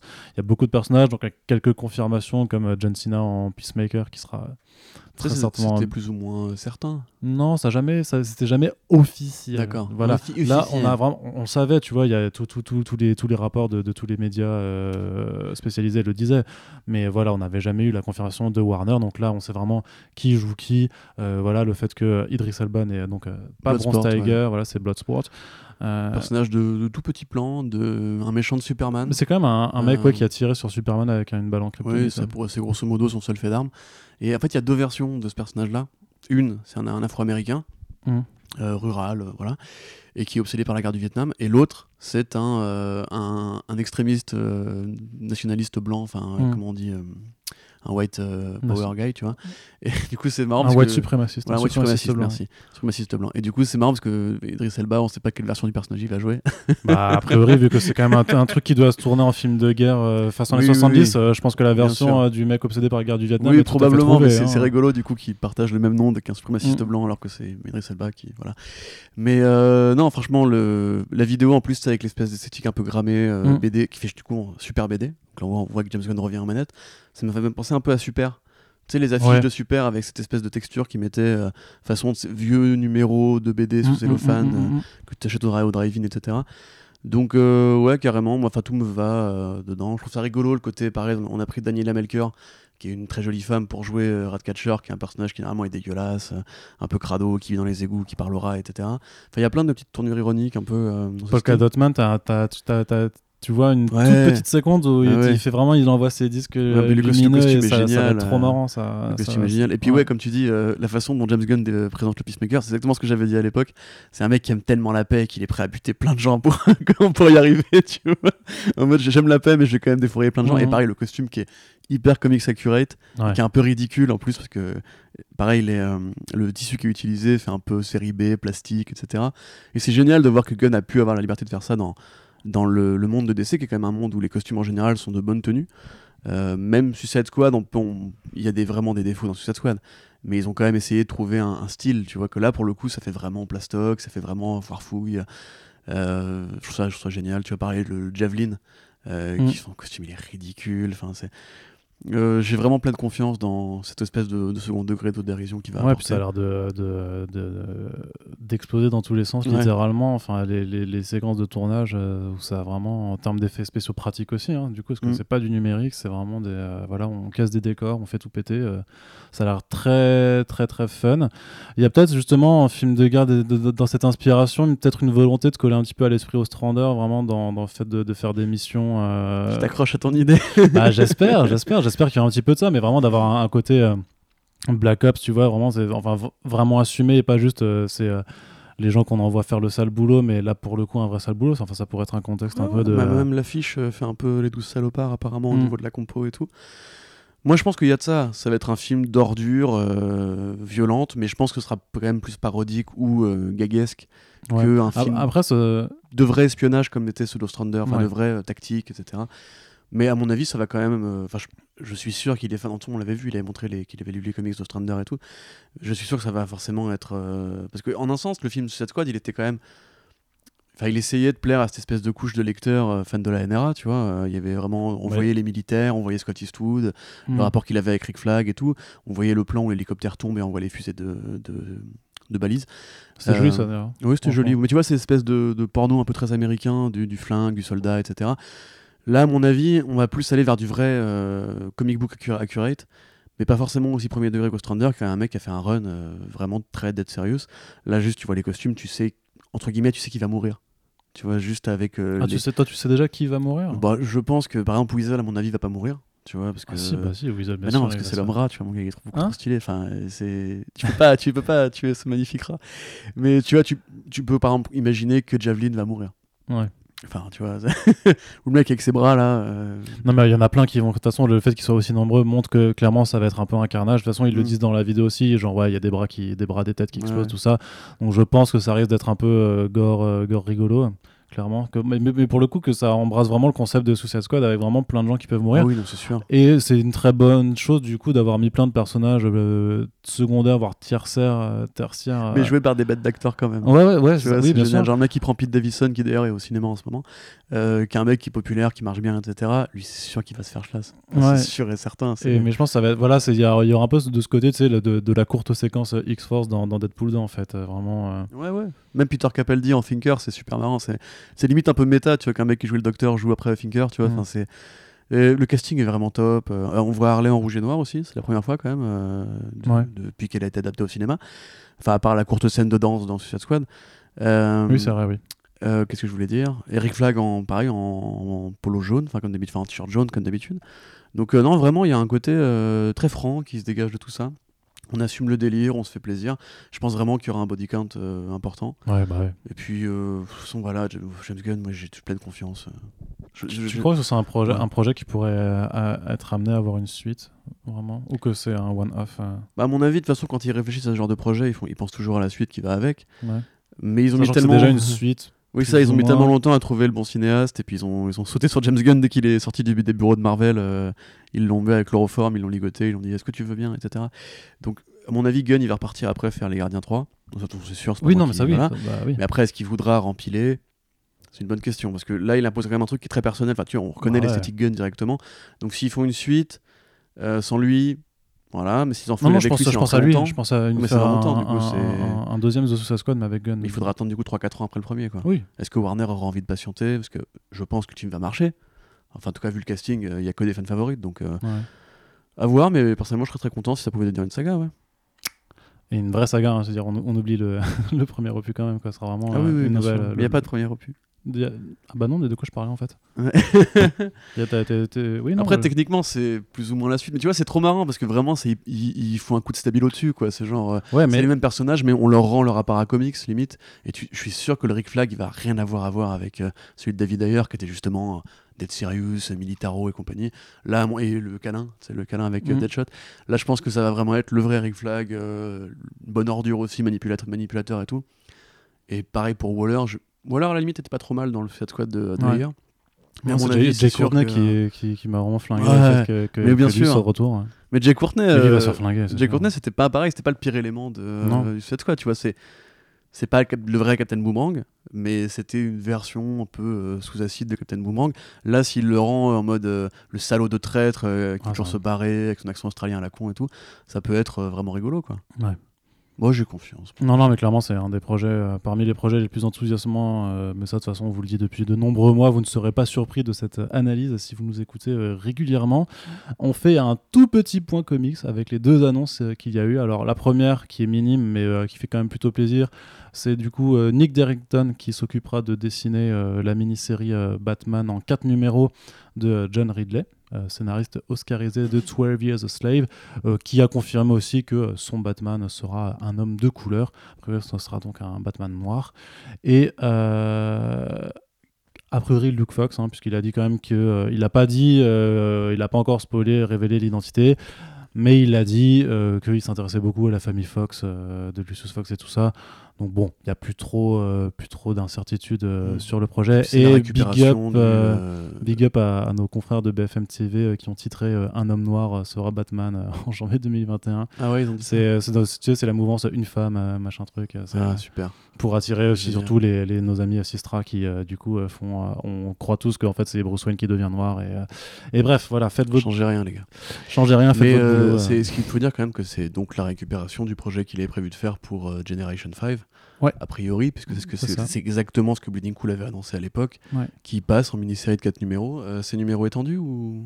Euh, je sais, ça, il n'y a pas encore le détail. D'accord. En Euh, tout cas, Nick en tout euh, cas, euh, ouais, ouais. Et euh, surtout que Jim Lee a dit euh, dans, dans son interview du New York Times que c'est un projet qui, qui va avoir son importance. Hein. C'est pas, c'est pas du coup, c'est pas juste, euh, ouais, on, on te refile la mini-série et. euh, parce qu'on t'avait quand même fait travailler dessus, donc euh, voilà, on, on transforme ça. Et Oui, voilà. canon. c'est ça va être canon, ça va être avec des répercussions euh, importantes, en tout cas dans l'intention, des répercussions importantes, pardon. Et, voilà, mais après c'est cool de voir que ce Batman va avoir lieu en même temps. euh, euh, et en même temps que The Other History of the DC Universe, aussi de John Ridley, va être publié deux ans après son annonce initiale. Donc ça, ça me fait quand même plaisir de, de voir les travaux de, de, de ce, monsieur euh, qui a fait déjà The, The American Way chez Vertigo, qui sont très très bien. C'était très bien, ouais. Donc euh, voilà, c'était vraiment une petite annonce de, rien du tout, mais qui, qui fait quand même vachement plaisir. Euh, D'ici à ce qui présente le design de Luke Fox en Batman, là on aura de nouveau, je pense, les gros journaux, les gros médias américains qui diront Batman va devenir noir voilà, en 2021. Donc il faut préparer, préparer les munitions pour, pour Non, expliquer tout après, ça. Il faudrait peut-être l'appeler Batwing, en fait. euh. Bah non, parce qu'il aura vraiment le costume de Batman. oui, mais c'est la Batwing, suite. c'est une autre identité. Oui, mais c'est la suite du Batwing de Palmiotti et Gray, a priori, puisque. Bah, disons que c'est eux qui ont créé euh, Luke Fox et Batwing, mais euh, c'est non, ça, c'est vraiment le- Mais c'est- ça reprend pas quand, il quand sa série à lui s'était arrêtée. Ah non, je pense C'est juste un nouveau départ. euh. Non, mais bah, à, à vrai, alors j'ai pas envie de, de spoiler non plus pour ceux qui sont pas à jour sur la VO, mais techniquement, Lucius Fox a quand même un rôle euh, important maintenant pour Batman. Euh, Bruce Wayne, on sait pas s'il va pas lui arriver une misère dans, dans les prochains temps. Et donc, voilà, Luke Fox sera juste trouvé pour reprendre le rôle de, de, Ba- de- de Batman, vraiment, au vu des responsabilités de Lucius Fox. Et euh, il va lui dire, bah vas-y, euh, joue le Batman euh, sur quatre numéros pendant que, je sais pas, Bruce Wayne. Tu penses que ça fait, ça, c'est le remplacement, du coup Ouais, c'est. Ouais, Ok. ouais. Parce que moi, comme ils avaient annulé Generation 5, je me disais que ça allait évoluer en parallèle. Oui, le grand remplacement fameux. Euh, très bonne nouvelle de mon côté. Euh, John Ridley. De toute façon, moi j'étais. Alors, je trouve ça toujours un peu bizarre le côté, effectivement, pourquoi Damian Wayne ne prend pas le costume. euh, parce qu'a priori, il devait y avoir un bon temporel pour Generation 5, qui là, du coup, j'imagine, n'aura pas lieu. Donc, Euh, J'ai envie de dire, euh, c'est tout aussi logique que de le donner à n'importe qui. Sauf que là, en l'occurrence, ça participe aussi à une sorte de prise de conscience, j'imagine, parce que pareil, là, c'est en... tu parles de The Over History, il y a aussi Milestone Media, donc il y a quand même une sorte de- ouais. d'arrivée d'Afro-Américains, enfin, de nouveaux projets par des Afro-Américains sur des héros Afro-Américains chez DC Comics. Donc c'est une bonne prise de conscience, je trouve, parce qu'on les, avait- on les, a- on les a trouvés un peu calmes après l'affaire George Floyd, en mode euh, pas besoin que les comics s'adaptent se changent, etc. Alors qu'on voit quand même qu'il y a un vrai manque de ce côté-là, je trouve. Euh, là, en l'occurrence, euh, au-delà même de tout critère euh, de diversité, etc., John Ridley, c'est un bon scénariste. Nick Dayton, c'est un très bon artiste. Moi, le Ouais. Batwing de Palmiotti et Gray, le premier Bat- Bat- Batwing africain, je le préférais, mais j'aimais bien le Ah, c'était Batwing de Luke David Fox. Zarin, Ouais, c'était ouais. trop bien. c'était un autre délire, mais Batwing de Luke Fox, il me va très bien aussi. Euh, c'est pas aussi. Parce que tu vois, tu parles des racistes et compagnie, mais il faut bien dire que ce sera pas aussi envahissant, justement, en mini en 4 que euh, remplacer, la continuité, voilà, remplacer enfin, la oui, série si- ongoing. euh, Si le titre, si l'ongoing Batman continue en parallèle, euh, oui, effectivement, ce sera. voilà, c'est là qu'on verra d'ailleurs si les racistes sont justement au courant de ça ou, juste les news de BFM Non, en général, ils sont pas courants. Non. Ouais, bah, C'est- ouais. C'est comme ça que tu les reconnais aussi, un petit Voilà. peu. Et quand la série aura gagné un Eisner, hop. Mais voilà, personnellement, c'est- j'étais con- enfin, je suis quand même très content de voir un mec aussi talentueux à revenir à l'écriture de comics. Mm. Euh, et en plus, un mec qui connaît son sujet dès qu'il faut parler justement de racisme et compagnie. Donc, euh, c'est vrai que c'était bien de la caler à ce moment-là. Et justement, euh, on, on parlait vraiment de, de cette volonté, en tout cas, de profiter, mine de rien, euh, de, enfin que DC profite de, de cette énorme exposition pour mettre en avant ces héros, ces héros euh, nord- nord-américains, avec la relance de Milestone. Alors, dont on entendait parler depuis des années. J'ai l'impression que moi j'en ai parlé. Ça fait 5 ans. Mais il y a eu un procès pour le partage des droits avec la veuve de Dwayne euh, McDuffie. Dwayne McDuffie. Euh, ouais. Ouais, probablement, ouais. Est-ce que euh, tu peux nous réexpliquer vite fait ce qu'est Milestone? Il y a des gens qui ne savent pas ce qu'est Milestone. Oui, bah bien sûr. Bah. Euh, Figure-toi que euh, oui, tu peux, tu peux être sûr que ça- ça- cette annonce, le panel, quand ça a commencé, c'est sûr que ça a permis vraiment de faire une distinction entre les gens qui aiment vraiment DC Comics et qui connaissent un petit peu l'éditeur et ceux qui sont là juste pour la Snyder Cut. Enfin, Mhm. et pardon, après, voilà, j'ai pas envie de faire le, le mec élitiste, mais ça dépend des réactions parce que tu peux ne pas connaître et bien entendu parce que ça t'intéresse pas ou juste parce que t'as pas encore checké. Donc il y a pas de problème avec ça. Euh, bienvenue, euh, on, on, on- on t'accueillera. Quand le mec revient sur sa déclaration, Non, non, t'as le droit de dire que les mecs s'en foutent de Milestone Media. non, non, non, non, mais t'as le droit. Non, mais t'as, ton honneur. Par contre, euh, va pas commencer à dire Oh, mais on s'en branle. Genre, ouah, les escrocs, ils devaient annoncer un. Moi, je pensais que c'était un film et tout ça. Genre, bah non, enfin, ça, ça reste quelque chose qui est Ouais, des super. gens qui ont dit ça Bah oui, c'est pour ça. C'est ceux-là Ah, qui. mais les gars, DC Comics, c'est pas que des films, vous savez, il y a aussi des bandes dessinées parfois. non, hein, c'est ça. ça sort tous les mois même. C'est pour Pas ça, des je veux dire, je, veux bien que tu, fasses, que, tu, que tu sois surpris en disant Ah, je pensais que ce serait un film, mais par contre, t'as le droit. T'as- les mecs, ils étaient limite à faire Ouais, rembourser, quoi. tu vois, tu fais genre, bah calme-toi, mon gars. Quoi C'est pas un nouveau film Batman Ouais. Mais Batman, c'est un héros de cinéma. Ouais, c'est Comment ça, Vous faites des BD maintenant dessus? N'importe quoi. Enfin, mais après, Enfin, j'imagine que ouais. forcément le, le, le- retentissement était euh, différent aux États-Unis où il y a quand même un. Bah, c'est plus culturel aussi. Donc, forcément, enfin, personnellement, j'étais ultra content de, de voir euh, cette annonce. euh, euh, ne serait-ce que parce que ça fait tellement longtemps qu'on entendait parler. Mais donc, vas-y, Milestone, un, petit brief. Oui, bah Milestone, c'est fait partie de ces structures éditoriales qui sont montées dans les années 90. Euh, je crois que c'est 92-93. Enfin, c'est proche d'Image Comics, grosso modo, à l'époque. Il y avait donc Dark Horse qui a pété avec, qui explosé avec euh, le Hellboyverse. Il y avait euh, Image Comics qui s'est lancé avec les différents sous-imprints qu'il y avait avec. Euh, Enfin, Savage Dragon, les Youngblood, Spawn et compagnie. Il y avait aussi Acclaim, euh, enfin Valiant Acclaim, et il y avait euh, donc Milestone Media qui était donc une nouvelle vague de héros qui ressemblait beaucoup aux personnages des années 90, puisque c'est quand même beaucoup de super soldats augmentés, de héros assez musculeux, etc.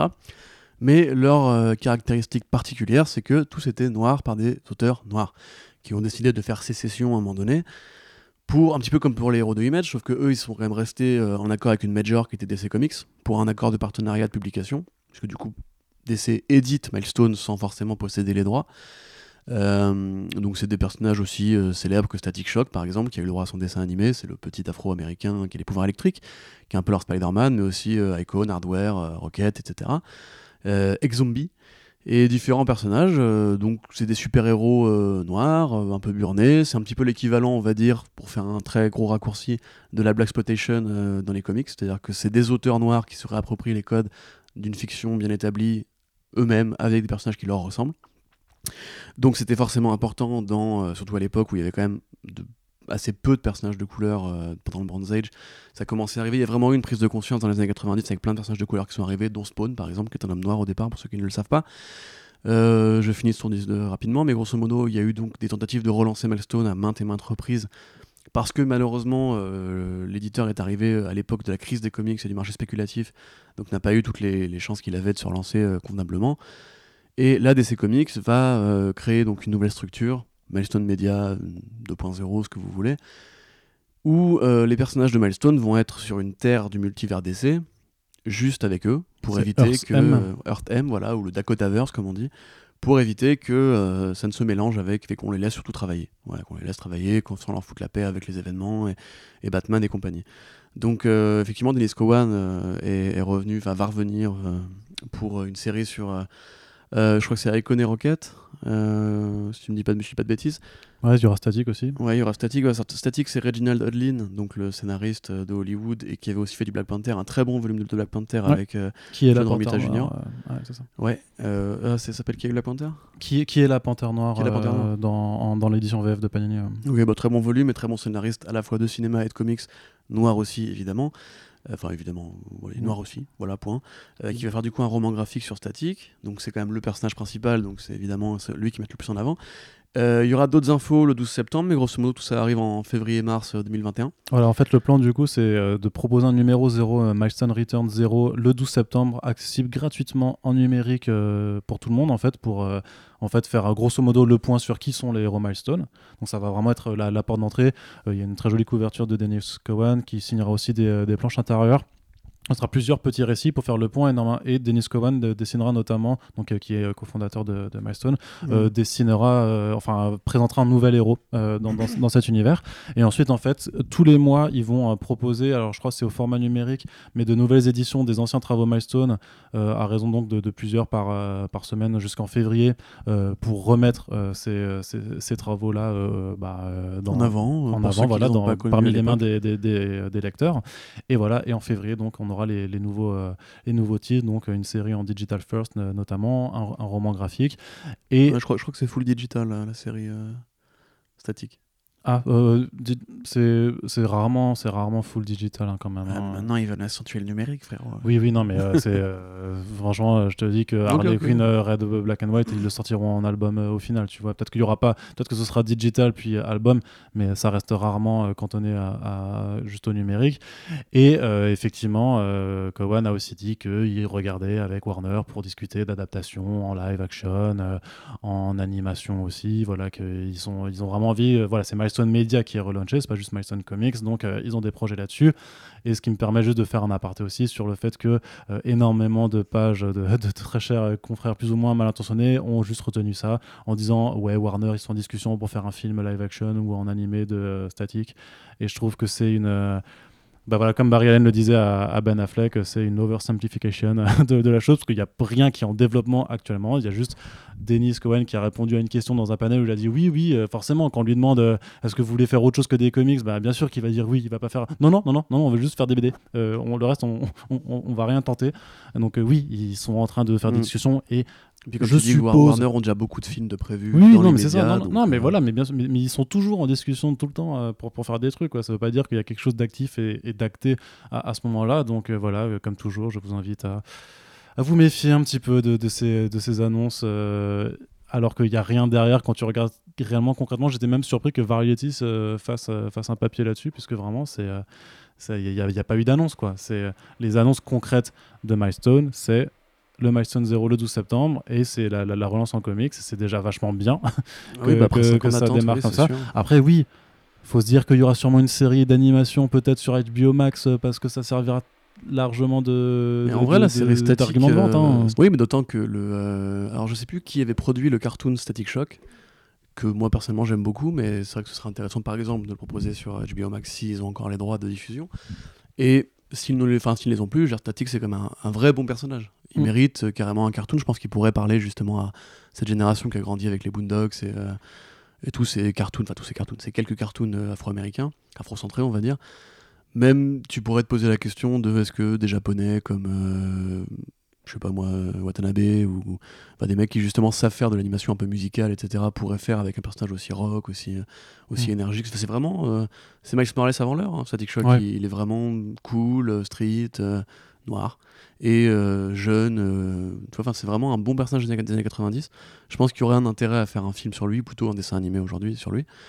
Mais comme tu dis, il est trop tôt pour s'emballer. Déjà, on a les BD. euh, C'était pas sûr qu'on les aurait avec le procès. Ah bah ouais, puis ouais. En plus, le procès, a priori, c'est bien réglé, enfin, c'est bien terminé parce que d'après Cowan, tout le monde est content. Ouais. Donc, euh, la, la veuve a certainement eu des royalties. Et Cowan a eu l'autorisation de publier son, ses trucs, donc tout va bien maintenant. Et ça reste quand même une belle initiative, et comme tu dis, de le placer au milieu justement de toutes ces grosses annonces, même si euh, ça se met à dos justement les, les vrais débiles. Euh, je trouve ça vraiment que c'est un bon signal à envoyer. Comme tu dis, Ouais. c'est plutôt une bonne chose de l'avoir calé, de, Alors on, enfin a, on a toujours eu, euh, faire, on a euh. aussi eu certaines réflexions sur le fait que, bah voilà, au final, c'est vrai que les, les- les deux annonces de comics, au final, c'est pour parler de, de personnages euh, re- Renoir chez, chez DC. Et alors, où est le problème? Je ne sais pas, je. Non, non, mais genre euh, opportunisme, blabla. euh, Ouais, l'affaire George profiter- Floyd, euh, Profiter de. Non, mais c'est sûr que mais c'est toujours pareil en fait. C'est pas parce qu'une boîte euh, d'en- d'entertainment est opportuniste que ce qu'elle fait n'est pas bien. Tu vois, je sais pas si demain il y a un, un ouragan ou euh, un tsunami en Asie du Sud-Est et qu'ils ils organisent une levée de fonds pour euh, venir en aide aux victimes, ce serait opportuniste, c'est pour se donner une bonne image. Mais au bout d'un moment, bah, ils vont quand même venir en aide aux victimes. Mm. Donc il faut qu'on arrête deux secondes avec. Le capitalisme est toujours opportuniste, ça veut pas dire que ce qu'il fait n'est pas forcément bien parfois. Et au final, moi je trouve ça cool qu'on ait un scénariste comme John Ridley ou Milestone qui reviennent en 2021, justement après avoir passé une année assez compliquée euh, et après la présidence de Trump qui, espérons-le, euh, s'arrêtera bientôt. Euh, Pardon pour l'aparté politique. On passe. euh, oui, bah, c'est difficile de ne pas faire un aparté politique euh, quand tu parles de Milestone euh, Media et de, et de John Ridley, malgré tout, je, je pense. Mais on va du coup continuer donc, ce, ce petit déroulé avec le, prochain, le, pro- le, le prochain panel qu'il y avait eu. Mais du coup, c'était officiellement, voilà, le- sans la fuite, le Snyder Cut avec euh, le, euh, le trailer euh, tant Mais non, attendu, c'était Doom Patrol. tant espéré. Non, il n'y avait pas de ainsi Patrol. que Women of Color, le panel. Et il y avait aussi un Oui, loup mais il n'y avait pas d'annonce. Oui, je sais. Voilà. Mais là, tu sautes tout, là, c'est n'importe quoi. Bah, je en vrai, on s'est fait chier à ce moment-là. oui, heure, bah, vois. oui, bah, justement, c'était. Maintenant, c'était intéressant, mais. euh, Black Adam, il est venu après le. Oui, il est venu, c'était Ok. à minuit, euh, c'était à minuit avec quelqu'un. Bon, bah donc Snyder toujours euh, Snyder chemise Cut. blanche euh, devant son bureau. Je trouve que c'est euh, un des exactement panels qui était, les, euh, qui vraiment les plus étranges à regarder, parce que c'était là vraiment où- ce que j'avais dit au début du podcast, genre le- quand il fait euh, bon et maintenant qui est-ce qu'on a? Et après il fait ah c'est super de t'avoir et euh, le, le- le montage, euh, je sais pas comment ça a été enregistré, mais ils se sont pas vus en, en temps réel en fait. C'est juste qu'il il lui a envoyé, la- il lui, je pense qu'ils lui ont envoyé les vidéos euh, une à une, genre euh, Henri Cavill s'enregistrait euh, machin, et en fait ils font donc semblant de se parler sans s'être vraiment regardés euh, en face à face. Ça te fait rire ça? Hein? Ça te fait rire, c'est ça Bah non, ça, je trouve que c'est- Grandis un peu, Arnaud. Non, mais c'est gênant en fait. Justement, je trouve que, c'est- je trouve que c'est- ça, ça, ça- ça fait un rendu un petit peu fake, bizarre. Je trouve que c'était beaucoup mieux euh, dans, dans le, la Justice Con euh, quand, euh, il était, quand il était apparu en direct. En Ouais, fait, ouais, tu vois, ouais. c'était beaucoup plus naturel, beaucoup plus sympa. Donc là, c'était- il y avait un petit peu un rendu un petit peu bizarre. Après, il y avait un côté vraiment, et là par contre, c'est vraiment très personnel. Mais j'ai du mal à, à réellement trouver la chose émouvante quand. Quand t'as les, les, les fans et quand ils font ouais c'est vous c'est grâce à vous merci C'est-à-dire que deux heures ça, avant, Scott, enfin, Scott Snyder, Zack Snyder retweet un, un mec qui a juste dit, un journaliste en plus qui a juste dit, Eh, le trailer il ressemble quand même un peu au film qu'on a eu en salle, ce qui est vrai, ça avait l'air d'être la même histoire. Le mec il le retweet devant toute sa communauté en mode genre, euh, moi je fais des films pour adultes, toi t'es un gamin, casse-toi, tu vois. ouais c'est ça mais moi c'est pas ça qui me gênait non, moi, les- moi, l'émotion était partie à ce moment-là. tu Ouais, vois, très mais moi ce qui me gênait c'était juste que ce soit dans un panel Warner où tu te rappelles quand même que c'est Oui, les traîtres de- qui qui l'ont du- foutu à la porte après la mort de sa fille. ouais c'est Voilà. ça Bah, alors oui les gens sont partis les gens en question qui étaient aux commandes sont- ne sont plus les mêmes et tout pas ça tous, hein, euh, mais oui pas, pas, pas tous mais les, les principaux responsables donc ça on est d'accord mais ouais il y, a- quelque chose de dans, dans, dans- et puis cette ouais de toute façon moi ça ça prend pas la volonté de faire trop de storytelling à l'américaine et d'être trop, dans le everything is amazing euh, tout ça. Ça ne marche pas. C'était la même chose d'ailleurs pour Wonder Woman et tout ça hein, quand t'avais le panel Wonder Woman au début avec les questions des fans. Et euh, genre quand ils font un oh c'est so cute j'adore ce que tu fais waouh ta question trop de love machin c'est c'est vraiment trop ça c'est vraiment un truc à l'américaine que, que j'arrive pas voilà c'est culturel je sais pas. Et donc là c'était un peu difficile de, de s'émouvoir des, des- des différentes questions. Après voilà les, les acteurs étaient quasiment tous là c'était mignon. Et donc le trailer qu'en as-tu pensé euh, Corentin? À part euh, enfin non vas-y je te laisse d'abord commenter puis je te Bah, moi j'ai trouvé, euh, enfin quand je l'ai découvert justement from scratch, sans la, la- parce que je trouve ça comme, je suis d'accord avec toi, je trouve ça, enfin moi ça me met à la porte, ces espèces de d'autocongratulation, on se tape dans le dos, ah la vie est si belle quand on travaille dans le cinéma et tout, alors que comme tu dis, Zack Snyder il a quand même été foutu à la porte, il a été licencié d'une saga qu'il avait créée après que sa fille soit morte, et je trouve ça vraiment, euh, euh, malhonnête la façon dont il, dont il court après Joss Whedon maintenant, en mode comme ça, c'est comme si c'était lui le méchant, alors que le méchant c'était Kevin Sugihara et Charles Roven. On le sait maintenant. Et Rowan est toujours là. hein. Il, Et Rowan est il toujours était là, dans. voilà, ce que je dis. ça m'a surpris de le voir dans The Suicide Squad, dans, dans le. non, non, ils sont pas tous partis, voilà, c'est comme Safran, etc. Bref. Euh, L'équipe de production, elle est toujours là et c'est elle qui maintenant fait un magnifique storytelling de comeback euh, de champion. Grâce à vous les fans, tu vois. C'est- ouf. hein. Ils, ils sont Ouais, bien ouais. mis. euh, et puis ouais, puis ouais. Bon, enfin bref, j'a- j'avais fait un édito là-dessus. Vous savez Oui, que j'arrive pas à être complètement enthousiaste sur cette histoire. Mais bon. Maintenant, donc, la bande-annonce en elle-même, bah, je trouve ça, ouais, je trouve ça joli. Alors, j'ai vu que tout le monde trouvait bizarre le coup de Alléluia. Ah non, ça part en. Ça participe au storytelling de, de Snyder en général, qui a toujours eu une, une communication un peu de gourou sur Vero, etc. Et même les fans eux-mêmes ont entretenu ça, parce que dès qu'il répondait à un fan, c'était Waouh, Snyder acknowledge me, tu vois. Ouais. Et après, il y avait le côté le Graal, euh, il y avait le côté euh, les références à Excalibur, le film et tout. Donc là, effectivement, Alléluia, c'est. Et puis euh, l'auto-référence le à son voilà. Watchman. J'allais y Voilà. venir. Donc là, c'est effectivement, c'est la musique, genre merci, c'est le miracle. Les fans ont réussi à débloquer un truc qui normalement est indébloquable, et c'est vrai. En un sens, c'est une forme de miracle dans euh, l'économie d'Hollywood, qui en général, quand c'est non, c'est non. Euh, c'est la référence à Watchmen avec la scène de Galipette euh, au-dessus de la ville entre le hibou et euh.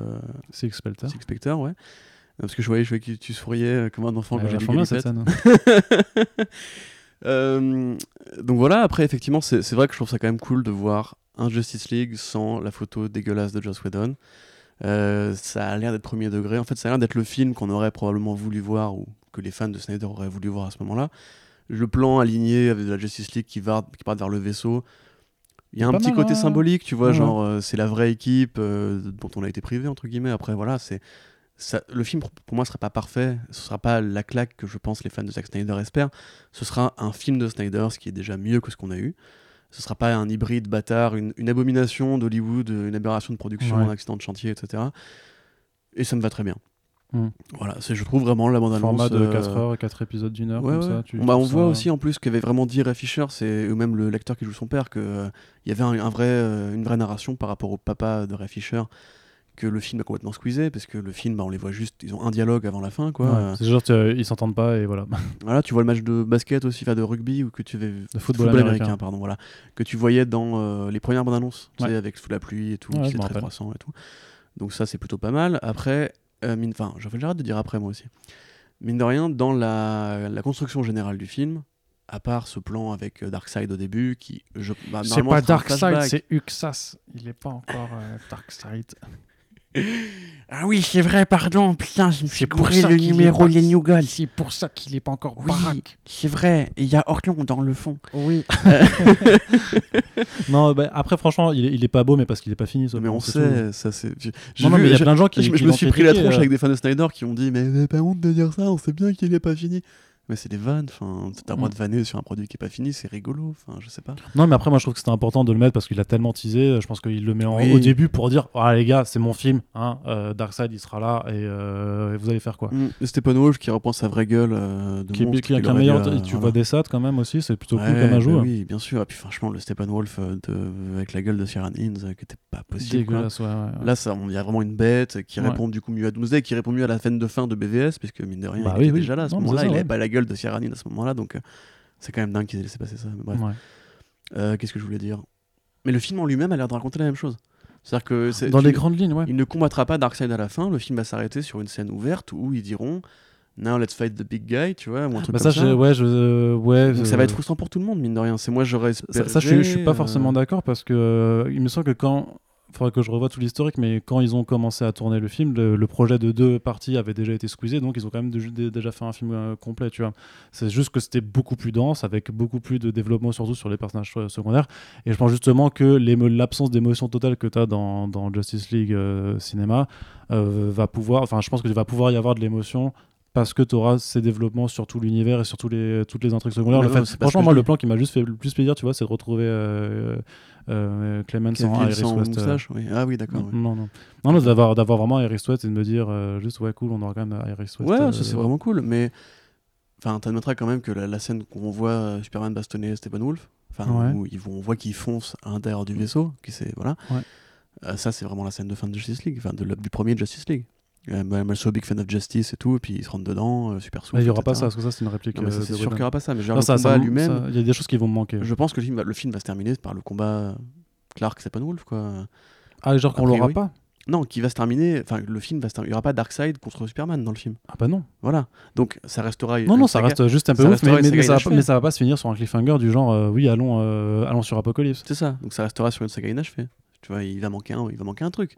Bah je sais pas. Peut-être que non. Peut-être qu'il peut, avec le montage, euh, proposer quelque chose de plus ou moins fini. Je sais pas. Parce que pour moi, Darkseid, il apparaît dans la scène, que, dans la scène de flashback, façon euh, bad bataille des dessins carmés ou quoi, tu vois. euh. Ouais, mais il y aura aussi, il y aura de nouveau le Nightmare, tu sais, cette vision du monde euh, bizarre. Parce ah que oui, vrai. Parce ouais. qu'au début, tu as, le plan quand même où tu retournes au Nightmare parce que tu vois que le Hall of Justice, tu vois un truc, euh, c'est tu vois le, un, des ruines d'un bâtiment et tu as marqué Hall of Justice. Donc ça, c'est pas le flashback, c'est euh, un retour au, au Nightmare et on sait que normalement, il y a une incidence euh, importante de ce, euh, de ce futur. euh, Dans lequel conquis dans lequel en fait et- voilà Darkseid conquête la Terre parce que Superman a été corrompu et où Flash doit euh, courir euh, doit aller dans le temps et parce Enfin, que courir, et ouais. ça Ouais, oui, non, mais ça, surtout que Snyder l'a- redit dans le panel. Il a dit vraiment, alors je peux pas vous en dire trop, mais par contre, euh, vous vous rappelez de Flash, euh, il, peut, euh, il peut se balader dans l'espace et dans le temps. Bah, disons que là, il aura un petit rôle temporel. Donc euh, clairement, ça va renvoyer, ça va, mais ça va, c'est bien, ça va boucler la boucle. I too soon, I'm too soon. ouais, c'est ça. Et je pense qu'il y aura quand même, même si dans les grandes lignes, il y aura peut-être des, des une- un, un- un truc global qui, qui est pas très différent dans la façon dont euh, Superman redevient gentil et tout ça. Je pense qu'il y a quand même, il y a, il y a quand même euh, euh, deux heures de film en plus. Évidemment, voilà ce que j'allais dire. Le Ça film va. ça dure 4 Enfin, heures, non, il y aura c'est- D'ailleurs, en fait, plus. hein. non, c'est même pas deux heures de film en plus, c'est bien plus, puisque parmi les. Parce Oui, que les oui, deux heures de film du, du, du produit cinéma, euh, tout ce qui est de, de Whedon, tu l'enlèves. Donc, toute en la fait, scène. t'as- euh, t'as- t'auras- en fait, tu auras trois heures. à Metropolis, le combat de Superman sur le torse-poil. Ouais, et c'est ça, il y aura- aura tout ça. Donc il y aura vraiment, euh, ouais, en fait, il y, a- il y a trois heures de, de film en plus, je pense, par rapport. à... Je sais même pas s'il y a une heure de Snyder dans le, dans le montage final. euh, Mais est-ce qu'il va, est-ce qu'il va dire euh, Do you bleed? Non, bah non, ça il y aura pas now. non plus. Tu vois. Ouais, mais ça aussi, il y aura pas. Après, il y a deux trucs qui vont, qui vont manquer. Franchement, c'est quand même le I'm also a big fan of justice de parce que je trouve qu'il le dit tellement en patronant comme ça. Il est trop marrant ce, ce truc-là. C'est, euh, franchement, je le kiffe. Et euh, non, mais franchement, c'est un C'est vrai la réplique la plus débile du Mais ouais, mais franchement, il est trop marrant, tu vois. Et franchement, le montage du début avec euh, Everybody knows, euh, je sais pas s'il restera ou pas. parce que je me rappelle Si, toujours. Ça, c'est du, c'est du Snyder, ça. Bah, je crois, mais en même temps, il y avait, tu sais, ce, ce message tried, du, ouais. du- ouais, le clochard qui fait I tried, tried. ils, ils vont l'enlever, tu vois. Il va, je sais pas, ils vont changer par autre chose. Euh, peut-être, mais après, c'était déjà un message un peu, un peu méta sur. bah, mais c'est pour ça, ouais, c'est pour ça. Ouais, peut-être, je pas. sais pas. Enfin, bref, voilà. Mais euh, voilà, sinon, le. Ouais, non, mais c'est, ça reste enthousiasmant sur le principe, euh, quand même. De... Je pense qu'il y aura quand même. Est-ce que tu auras encore la scène où différences. Wonder Woman aide Bruce à enlever son costume et Non, où non, il est bah non, avec son verre de whisky Bah non, ça euh. justement, tu l'auras pas non plus. euh, Ah, quel dommage. C'est la scène la plus malaisante du Bah ouais, mais aura- non, non, mais en vrai, il y aura vraiment plein de trucs. Pareil, la scène du lasso de... avec Aquaman, elle disparaîtra, parce que ça, c'était clairement euh, le- du, du Whedon. Donc, euh, non, je pense que ce sera quand même vachement intéressant à la fois de voir le film et surtout après de, de pouvoir faire le comparo. Tu auras quand même un comparo à faire avec, euh, du coup, euh, tout ce qui était vraiment de Whedon ou pas. Et, euh, Non, on le sait plus ou moins de toute façon à la photo. hein. Ouais, on sait à la photo et, et, et à la gueule bouffie de, Ouais, de Ben Affleck, Cavill, euh, de, en- de- pardon, de Ben Affleck, ouais. mais, Ou la moustache donc, voilà. Cavill. Ouais, et la moustache d'Henry Cavill, ouais. Ouais, déjà, il y aura pas ce plan au smartphone qui ouvrira le film, et ça aussi, ça va faire du bien, quoi, quand même. Ouais, c'est pas celui qui me gêne le plus. Ah, il était... Non, mais franchement, il était affreux parce que tu, tu le voyais déjà euh, que la moustache là, c'était pas possible. tu. Mais j'ai- moi, j'ai pas l'œil pour ça. Enfin, j'ai pas vraiment fait gaffe. À part sur les gros plans, j'avais pas vraiment fait gaffe à l'époque. Ah ouais, mais si ça se voit de, de, de ouf. hein. Genre, j'ai appris, je crois, la polémique ensuite. Tu vois, Ah bon Ouais, ouais. Ah ouais, non, mais non, c'était vraiment pas enfin, possible. je- je- tu vois, c'est plus vraiment l'esprit du film qui me gêne. euh. Ouais. On verra bien. Mais de toute façon, ce qui est sûr, c'est que ça va être un film plus authentique, plus honnête. Et, ouais, une euh, mini-série plus authentique. qui sera à l'aise avec la vision d'un mec. Voilà, après, on peut ne pas adhérer à cette vision, et ça, j'aimerais bien que tout le monde le comprenne. On peut ne pas adhérer à cette vision. Parce que moi, j'ai passé un week-end assez long à voir euh, des copains se faire emmerder par, euh, par des fans de Snyder vraiment très obtus. Tu sais que moi, j'ai une lycéenne de, de je sais pas quel âge qui, euh, qui allait dans mes DM pour me traiter de petite oui, c'est ce que pute. je j'ai fait la vanne tout à l'heure, grandis un peu, tu vois. C'était. euh, D'accord, Meuf ok. qui t'a dit grandis un peu, petite pute. Ah oui, c'est ça. Qui sont les trucs qu'il faut pas dire à la suite en général. Tu bah, vois, ouais, c'est- bah oui, c'est ça. ça va pas ensemble. c'est genre, t'es mal poli, connard. Et après, elle a dit, elle a dit que c'est. Alors, on s'en branle, tu vois, mais après, elle a répondu à d'autres personnes en disant Ouais, mais le mec, il me harcèle, alors que, parce que j'ai. Alors que c'est elle qui vient dans mes DM pour me traiter de petite pute, donc euh, faudrait savoir, le, le harcèlement, c'est. Ouais, ouais. Mais ça, c'est bien, tu vois, c'est quand tu, par- quand tu parles avec des fans de Zack Snyder et qui disent non, mais c'est quelques brebis galeuses dans l'ensemble, Ouais, le mouvement très pacifié. Et juste pour avoir ouais. souligné que, euh, ouais, que c'était pas très malin de, Zack- de Zack Snyder de, de Non, dire euh, Ouais, mon film qui pour les adultes, alors qu'il y a. Ouais, ça, c'est un comportement débile. Enfin, je, je comprends que le mec revient de loin et Ouais, Il y avait peut-être le seum que son trailer est leaké, mais, solitaire et euh, tout, mais, mec, t'es une personnalité tellement on s'en euh, fout qu'il est euh. liqué. Les gens ont plutôt bien réagi dans l'ensemble. euh, On s'en fout qu'il est liqué, sans déconner, on s'en fout. On passe au point suivant Mais du coup, on est content quand même. Bah, plutôt content. Ouais, ouais, bah quand voilà, très bien. En tout Pour cas, l'instant, ça se euh, passe bien, la soirée En tout cas, euh, carrément curieux. Moi, je suis euh, gén- genuinement. euh, carrément curieux. Positivement, mais positivement curieux, tu vois. Ouais, vraiment, tu vois. Tout à fait. Le prochain point, c'est. ouais, j'aime bien, c'est un anglicisme total, mais j'aime bien. j'aime bien ce mot genuine en anglais. Genuine. Ça, genuine, ouais, si tu veux, mais moi, je, je dis en français du coup. Et je trouve ça, je trouve que c'est un mot qui est, dont j'aime beaucoup le sens et euh, j'arrive, c'est honnêtement, je crois, le, en fait, le- l'équivalent vraiment français, mais j'aime bien euh, genuine. Très bien. Enfin bref, qu'est-ce que je voulais dire Black Adam? Ouais. Qu'est-ce que t'en as pensé de Black Adam? Bah rien. Euh, pour l'instant, le film est trop peu avancé pour savoir quoi que ce soit. J'ai juste bien aimé quand. C'était euh, bien les, les petits trailers euh, avec les dessins de Ouais, Boss Logic ouais, et tout Bah, ça. C'est pas trop euh, mal pour euh, un truc où ils avaient effectivement pas d'autres euh, morceaux à se mettre sous la dent. Euh, bon, après, ça fait très, ça fait très God of, ça fait très God of War quand même les concept art du début où il a enchaîné. Bon, après il est chauve et bah enchaîné après, dans une mythologie euh, un peu. C'est euh, c'est l'histoire de Black Adam, quoi. hein. Ouais, je sais. Ancien esclave je qui qui libère son peuple de Eh contre ouais. Kratos. Et qui est donc voilà, le Euh, serviteur de la justice, quel qu'en soit le coup. Donc c'est voilà, bon, And the Black Adam, ouais. c'est ça.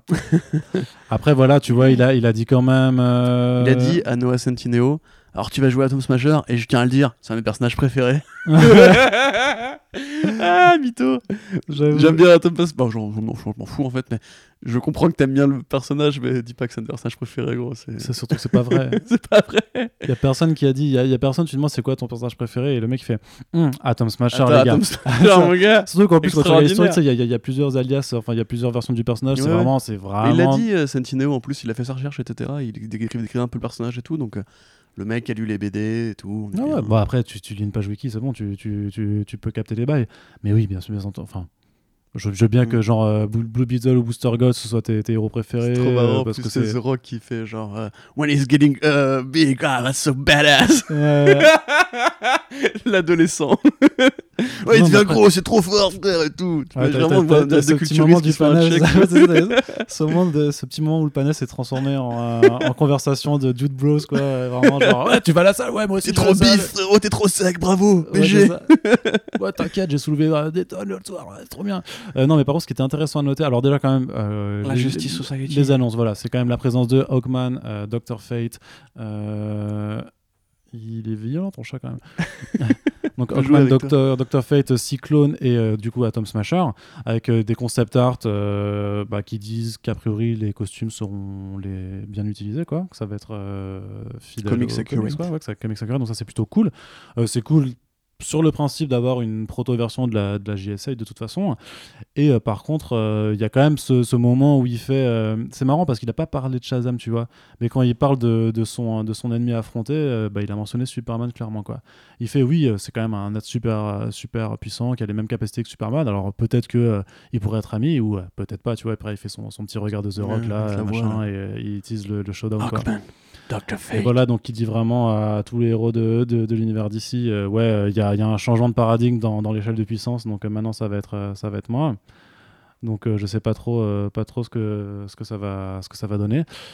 Bon, il y avait pas grand chose à montrer non plus, hein, mais euh, ma foi, le, le seul regret que j'ai, c'est que voilà, on va avoir un Black Adam qui sera sympa quand même. Ce sera pas un méchant. Et ça, c'est quand même le truc qui me saoule. Ouais, mais c'est c'est quand même le truc, c'est de- ça me saoule vraiment de pas avoir de, mé- de, de vrais films de, de vilains. Bon, il y avait Joker, quoi, mais au final, Joker même, tu pouvais justifier ses actes à chaque le fois. Black Adam a jamais été aussi vilain que Joker. Non, mais Black Adam, par contre, quand il est vilain, il est vilain, tu vois. C'est quand même un mec qui est, qui est vraiment ruthless et, euh, et je pense pas que. Cruel, sans pitié. Cruel, voilà. et euh, merci. Et je pense vraiment pas qu'on aura un, un Black Adam comme ça à cause de Dwayne Johnson, parce que Dwayne Johnson refusera de, de Oui, faire un, un C'est vrai ce que je salaud. t'avais dit. c'est- Oui, non, ne reviens pas- en arrière en mode genre j'ai compris maintenant. c'est- Non, mais j'ai compris. Mais Maintenant. oui, Dwayne Johnson, il a jamais joué de méchant, il en jouera jamais parce que quand t'es un acteur de ce, ca- ce calibre-là, tu refuses de jouer, euh, tu refuses de jouer les méchants. Mais euh, moi, au-delà de ça, bon, de toute façon, putain, c'est pareil, j'ai au-delà de ça, j'ai plus trop de tics vocaux, je m'en aperçois en fait. Mais oui. En dehors de cette euh, petite donnée qui, moi, ne me surprendra pas, je pense, euh, c'est vraiment plus les effets spéciaux que j'attends. Parce que, on va dire que le premier Shazam était assez pauvre de ce côté-là. Enfin, le Shazam, pas le premier Shazam, puisque ce, ce n'est pas techniquement la suite, était assez pauvre de ce côté-là. Je pense qu'ils peuvent mieux faire. J'espère qu'ils vont pas cibler un divertissement pour enfants comme euh, Shazam. Et j'espère que les personnages de la GSF, de la même façon que toi t'espères que Shazam sera euh, ruthless, moi j'espère qu'ils Black seront Adam. euh, Black Adam. Black Adam sera ruthless. J'espère qu'ils seront euh, simplement fidèle au BD, quoi. Parce que c'est vrai que le réalisateur qui fait ce film n'est pas un, un grand metteur en scène.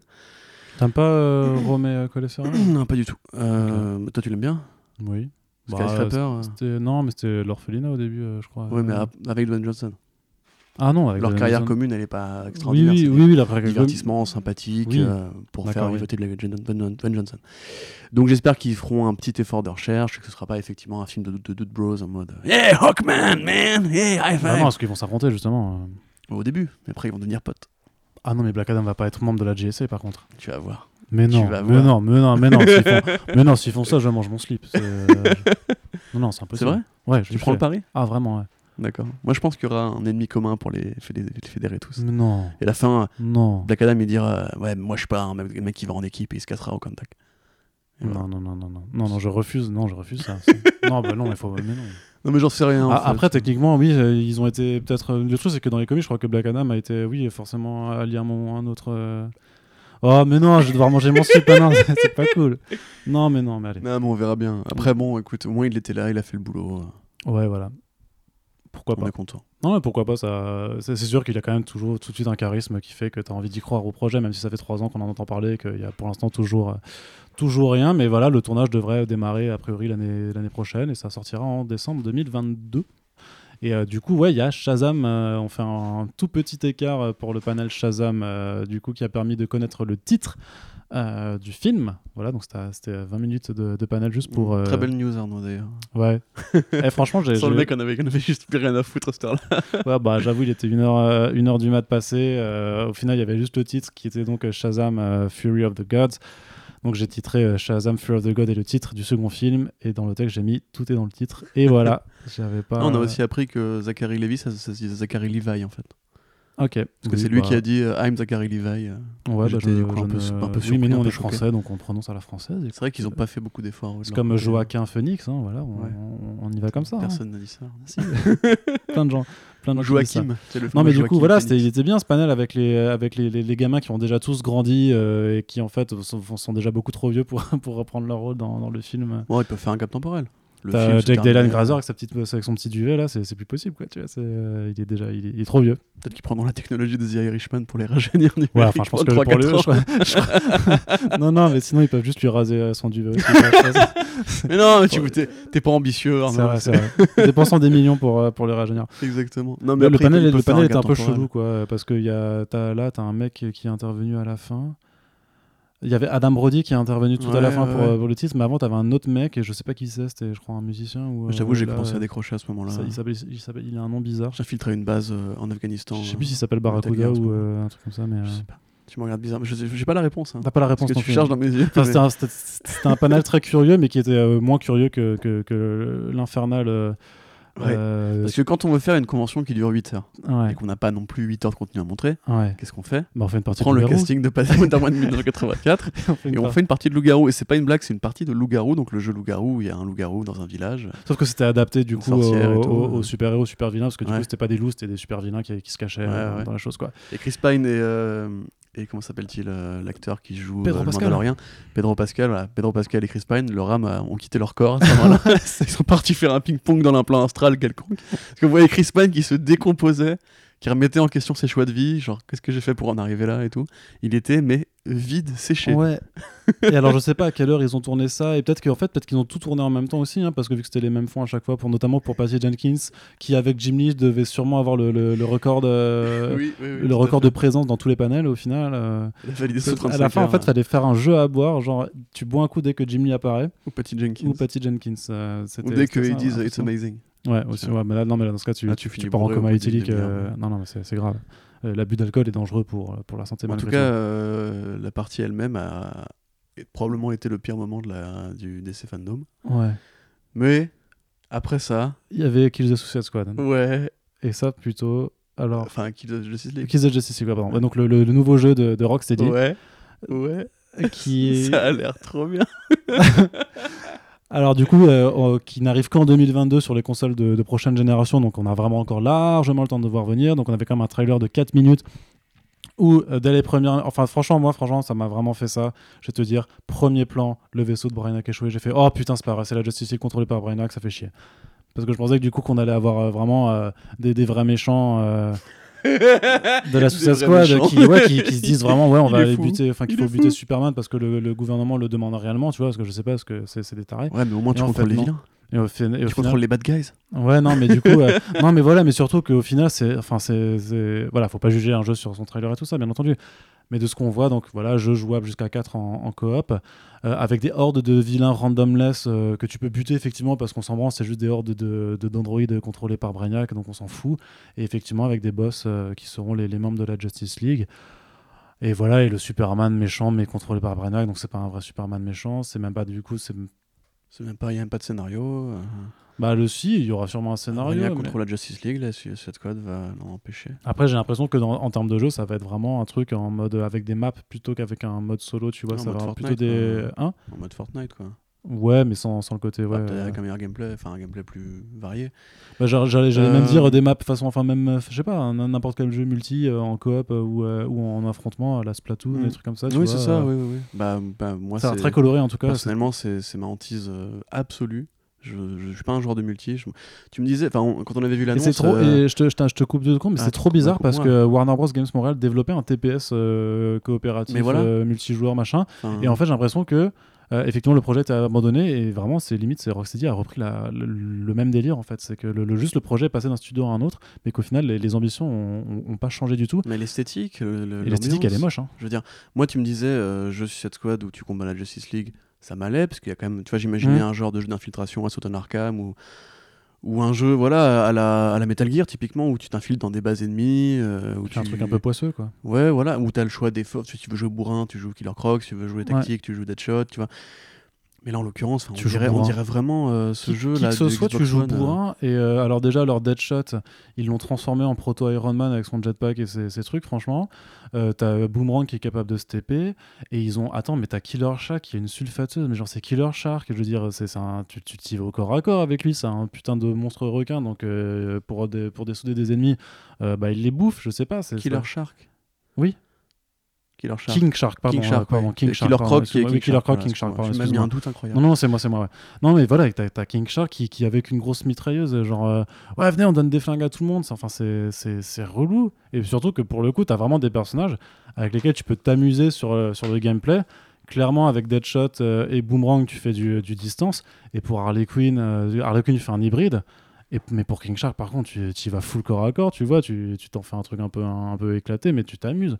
Et euh, du coup, enfin moi, moi, quand je l'ai vu avec sa, son, sa, sa mitrailleuse, là, j'ai fait, mais, mais qu'est-ce que c'est que ce truc? En fait, on Et, dirait euh, même pas que c'est un jeu de décès. Enfin, Bah si, ça- parce que t'as plein d'easter eggs Non, partout quand tu sais, même. Cette hein. espèce d'esthétique super colorée et tout. Ça me fait penser à un jeu Xbox One euh, qui était sorti il y a quelques années. C'est euh, peut-être parce que c'est deux jours. Sunset Overdrive. Non, a un- mais il y avait- non, mais- mais côté, mieux, euh, mais mieux. Euh, T'avais, t'avais euh, Gotham, euh, tu sais, c'était des, des joueurs qui se déguisaient en Batman, c'était un FPS comme ça, et euh, c'était, c'était en partenariat avec DC, c'était par les mecs qui avaient fait Payday aussi. Et c'était un jeu d'affrontement comme ça, avec pas euh, celui-là. une team de Batman et une team de Joker. Ah, je me rappelle plus quand ça. Gotham City Impostors, Ouais. un truc comme ça, non? Ah, ah oui, Gotham Impostors, ouais. il y avait Ouais. une bande-annonce qui était stylée en image réelle et tout. Ouais, ouais. Mais ouais, bah. pff, C'est pas ça l'esprit d'essai comics. Enfin, je, Évidemment, s'il y a des gens qui ont envie de jouer avec, les personnages de Suicide Squad, etc., bon, tant mieux. Je dis pas que le jeu va être mauvais, mais euh, personnellement, ce qui m'avait plu dans les jeux Arkham, j'y reviens hein, encore une fois, c'est euh, la narration, c'est le côté t'es vraiment Batman, c'est la mise en scène qui était géniale, la façon d'aborder les boss qui était différente à chaque fois. Donc là, a priori, t'auras encore ça. Euh, la Suicide Squad, c'est déjà une équipe, comme on l'a déjà dit. Il y, a un- il y a un mec qui s'appelle John Ostrander qui en a fait une vraie équipe intéressante, comme Gail Simon avec le Secret Six. C'était genre ce, genre de volume les- unique que tu peux avoir qu'une seule fois. Personne n'exploite ce- cet esprit-là. C'est-à-dire que James Gunn, il fait la série B, je suis très content. Euh, ailleurs, il a fait euh, n'importe quoi. Et là, actuellement, le jeu vidéo Suicide Squad, euh, on dirait même pas la Suicide Squad, comme tu dis. King Shark, euh, c'est un mitrailleur maintenant. Deadshot, euh, bien le tourment par rapport à sa fille. Il a même pas de moustache, le gars. Enfin, on dirait même pas. C'est qui je, sais pas, je sais pas qui est ce personnage.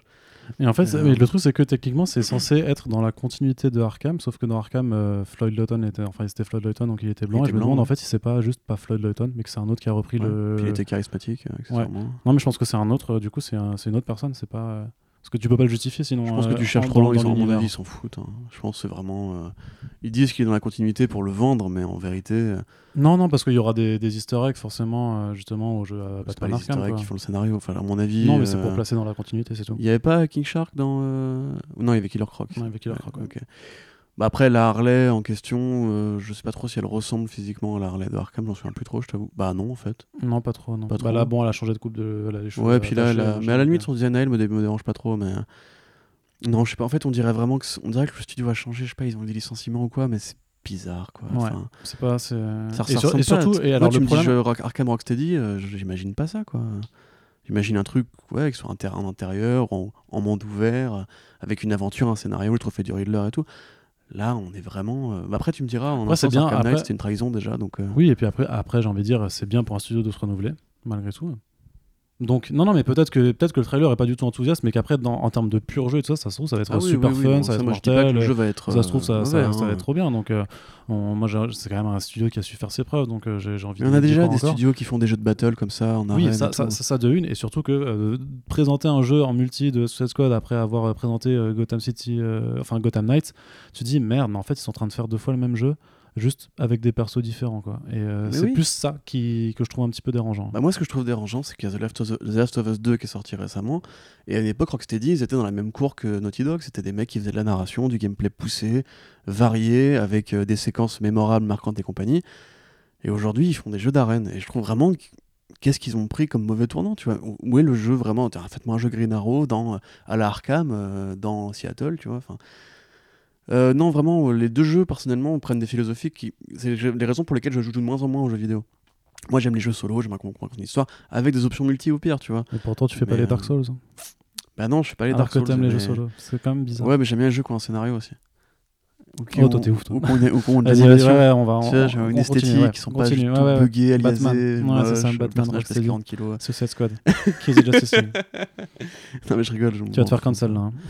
Non, c'est juste que j'aime pas trop non plus les jeux où t'as envie de mourir euh, au bout de 3 heures parce que t'as perdu tout, tout, tout ta, ton personnage à cause d'une mort euh, à la con, quoi. Mais Hmm. ça va, Arnaud Continue, ouais, continue. ouais. Euh, respect si vous aimez les Dark Souls. Euh, non, mais j'ai fini. Enfin, je, je te dis, moi, c'est. Je dis pas que le jeu va être mauvais, c'est peut-être un bon jeu d'arène, mais personnellement, je trouve qu'il y en a déjà suffisamment.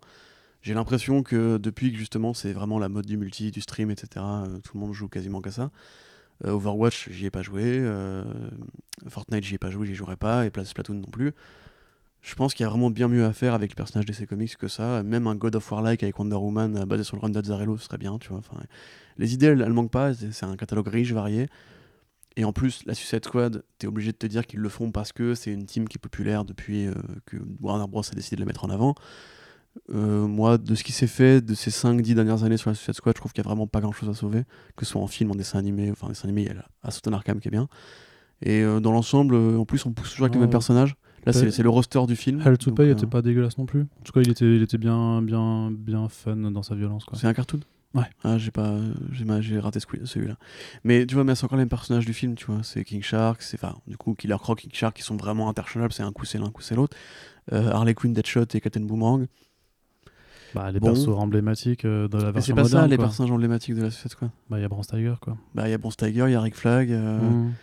Il y a pas Harley Quinn. Harley Quinn, c'est pas un personnage de Suicide Oui, Squad oui, ça, ça, et- ouais. Elle a Mais jamais trouvé sa place dedans. Mais, mais tu, tu sais très bien qu'ils sont obligés de la mettre dedans. hein. Mais Ça, c'est AT&T et Warner euh, qui, dé- qui. Mais si, mais ils ont décidé de mettre Harley Quinn dans la Suicide Squad euh, depuis euh, 2011 et, euh, et ça ne changera plus maintenant. Mm. C'est maintenant, ça fait partie des membres euh, de la Suicide Squad. hein, Bah ouais, c'est dommage euh, d'oublier les bons volumes pour euh, privilégier les mauvais parce que les, les volumes de euh. Suicide Squad, bah, pas que, hein, mais tout, tout- quasiment tout Suicide Squad depuis 10 ans, c'est pas bon. Donc, euh. Et puis là où, le Warley n'arrive pas du tout à répondre avec Deadshot, où ils ont essayé d'en faire une sorte de simili-romance à une époque qui n'est pas, pas pris, etc. Enfin bref. Voilà, moi, euh, non, Donc, ça euh, pas très saucé là-dessus, hein. Non, pas du tout. Non. Vraiment pas du tout. Je suis vraiment très déçu. J'espérais justement me remettre au jeu vidéo d'essai avec euh, le nouveau Arkham. euh, bah non. Et Voilà. donc, on va Et toi, conclure. euh, Ah, là-dessus, bah non, bah, j'ai- je, pense- je pense que les, les gens ont compris euh, quel ressenti j'avais. Bah, je pense que je, je resterai Yankee malgré tout parce que euh, DC fanboy euh, dans, dans l'âme. Et j'attends vraiment de voir par contre quel, quel type de jeu c'est, s'il y a une aventure solo que tu peux faire tout seul, euh, ou Ouais. je sais pas quoi, et comment l'IA sera, sera gérée. Après, moi j'aime bien le coop. Mais euh, effectivement, si c'est juste des missions. En fait, ça ressemble vachement au jeu Avengers hein, qui, qui va sortir là de, de Square Enix et Crystal Dynamics. avec euh, où tu as quand même une aventure. Ça, C'est un mix des deux. D'un côté, tu as, t'as une campagne solo que tu peux faire avec d'autres joueurs. Euh, donc ça c'est pour le côté Gotham Knights. Et d'à côté tu as aussi un mode de jeu avec euh, des, missions en fait que tu réalises euh, online à- par 4 et là c'est du coup ce que, ce que l'impression que me donne euh, Suicide Squad. Donc j'ai vraiment l'impression qu'on va avoir que tu sais c'est comme les, comme les éditeurs qui se copient c'est que les studios travaillant pour la- les, les gros pôles opposés en fait ont eu je sais pas la même idée parce qu'ils ont capté la même tendance et tout ça et du coup tu vas avoir trois fois le même jeu mais juste avec juste des personnages différents à chaque fois donc euh, et Ouais, Avengers il y avait la, la bêta la bêta ce, euh, ce week-end et ouais, les retours que j'ai eu de, de certains collègues joueurs euh, sont pas ultra ultra des plus enthousiasmants et les trailers de toute façon enfin les vidéos qu'on voyait euh, Mm. ne montraient pas non plus un truc qui avait l'air incroyable Mm. Après, faudra voir le gameplay, si vraiment la Ouais, PS5 elle défonce tout. Ouais ça, je pense sera une question de gameplay aussi de mode de jeu et Mm. comment je sais J'ai l'impression ouais. que le jeu vidéo, comme évolue peut-être pas autant qu'on le voudrait euh, par rapport à plein de trucs. Ah, Moi, je trouve Euh, en fait que euh, les évolutions se font trop en axe, vraiment sont trop axées sur le multi, sur le multi online Ouais, sur le multi, ouais. et, voilà. euh, et compétitif euh, Ouais, moi, je aussi. suis pas un joueur multi. Et euh, ouais, on Smash. perd, euh, on perd cette envie de faire des, des, des, des expériences solo. Ce qui est vraiment dommage parce que c'était le pari de Rocksteady avec Arkham Asylum et ils l'ont. euh, Bah, carrément ça a marqué l'histoire du jeu vidéo, je on peut se le dire. C'était vraiment le meilleur jeu Batman. Mm. Et meilleur jeu Arkham. City, c'était le meilleur des trois. Franchement. Euh, bah, je préfère. Arkham euh, City, t'as quand même une grosse poussée sur le, sur le, non, bien sur le gameplay, après, il faut comparer, tu vois, tout. euh. Je dirais que Arkham Asylum pour moi c'était un 20 sur 20 et Arkham City c'est un 19, un 19 sur 20, tu vois. Ouais, c'est l'inverse, mec. Bah, je suis plus euh, mode euh, cloisonné comme ça, vraiment à la Metal Gear euh, Shadow Moses, tu vois, t'avances dans un monde Ouais, basque et tu te balades dans la ville et tout. Ouais, non, mais c'était mortel aussi. Mais je, Ouais, je ouais. dis juste que je, ce que je préfère, fais-moi la paix. non, non, non, je vais t'obliger à être d'accord, euh, du- même avis. T'as moi. raison, Arnaud, Arkham City ça tue, merde. Voilà, c'est ça, c'est ça qu'on va entendre. Et donc on termine justement, puisqu'on parle de Batman, bah, on termine par, par le clou du spectacle. Il est 2h30, puis il y a, Ouais. voilà, il y a Reeves qui apparaît euh, avec sa, son énorme moustache, euh, qui pourrait faire un excellent euh, commissaire Gordon aussi, euh, du coup, très, très sincèrement. Voilà, qui donc pendant 20 minutes va expliquer en long en large toutes ses inspirations, toutes ses envies pour le film, tout. voilà, il fait vraiment le, un, un débrief complet qui, pour nous, semble un petit peu long bah, parce qu'il est euh, 2h30 du mat et qu'on a déjà 7 heures de, de suivi de, de, de DC Fandom dans, dans les pattes. Que le trailer en plus a fuité lui aussi. Ah, moi je l'ai pas regardé par contre. Et du coup, ouais, que là, cette fois-ci, on s'est retenu, on s'est dit, vas-y, Ouais. on, on fait un effort. En plus, il a euh, vu en mauvaise qualité. donc. Voilà, c'est ça. Voilà. Euh, et là, le trailer arrive. Euh, une musique de Nirvana qui, qui, qui démarre. euh, les images s'enchaînent. Et euh, Corentin, euh, que penses-tu donc euh, du coup? On avait eu quelques photos un petit peu en amont des, des premières ouais, images de, vu, de, euh, de Pattinson, de Pattinson pardon, euh, Oh, qui se met du euh, dit Pattinson, c'est mignon. qui dit euh, qui se met le maquillage La blanc, peinture du sur coup, la gueule, ouais. ça c'est bien, c'est déjà. Enfin, mais, euh, Sasuke. Hein Sasuke. Sasuke.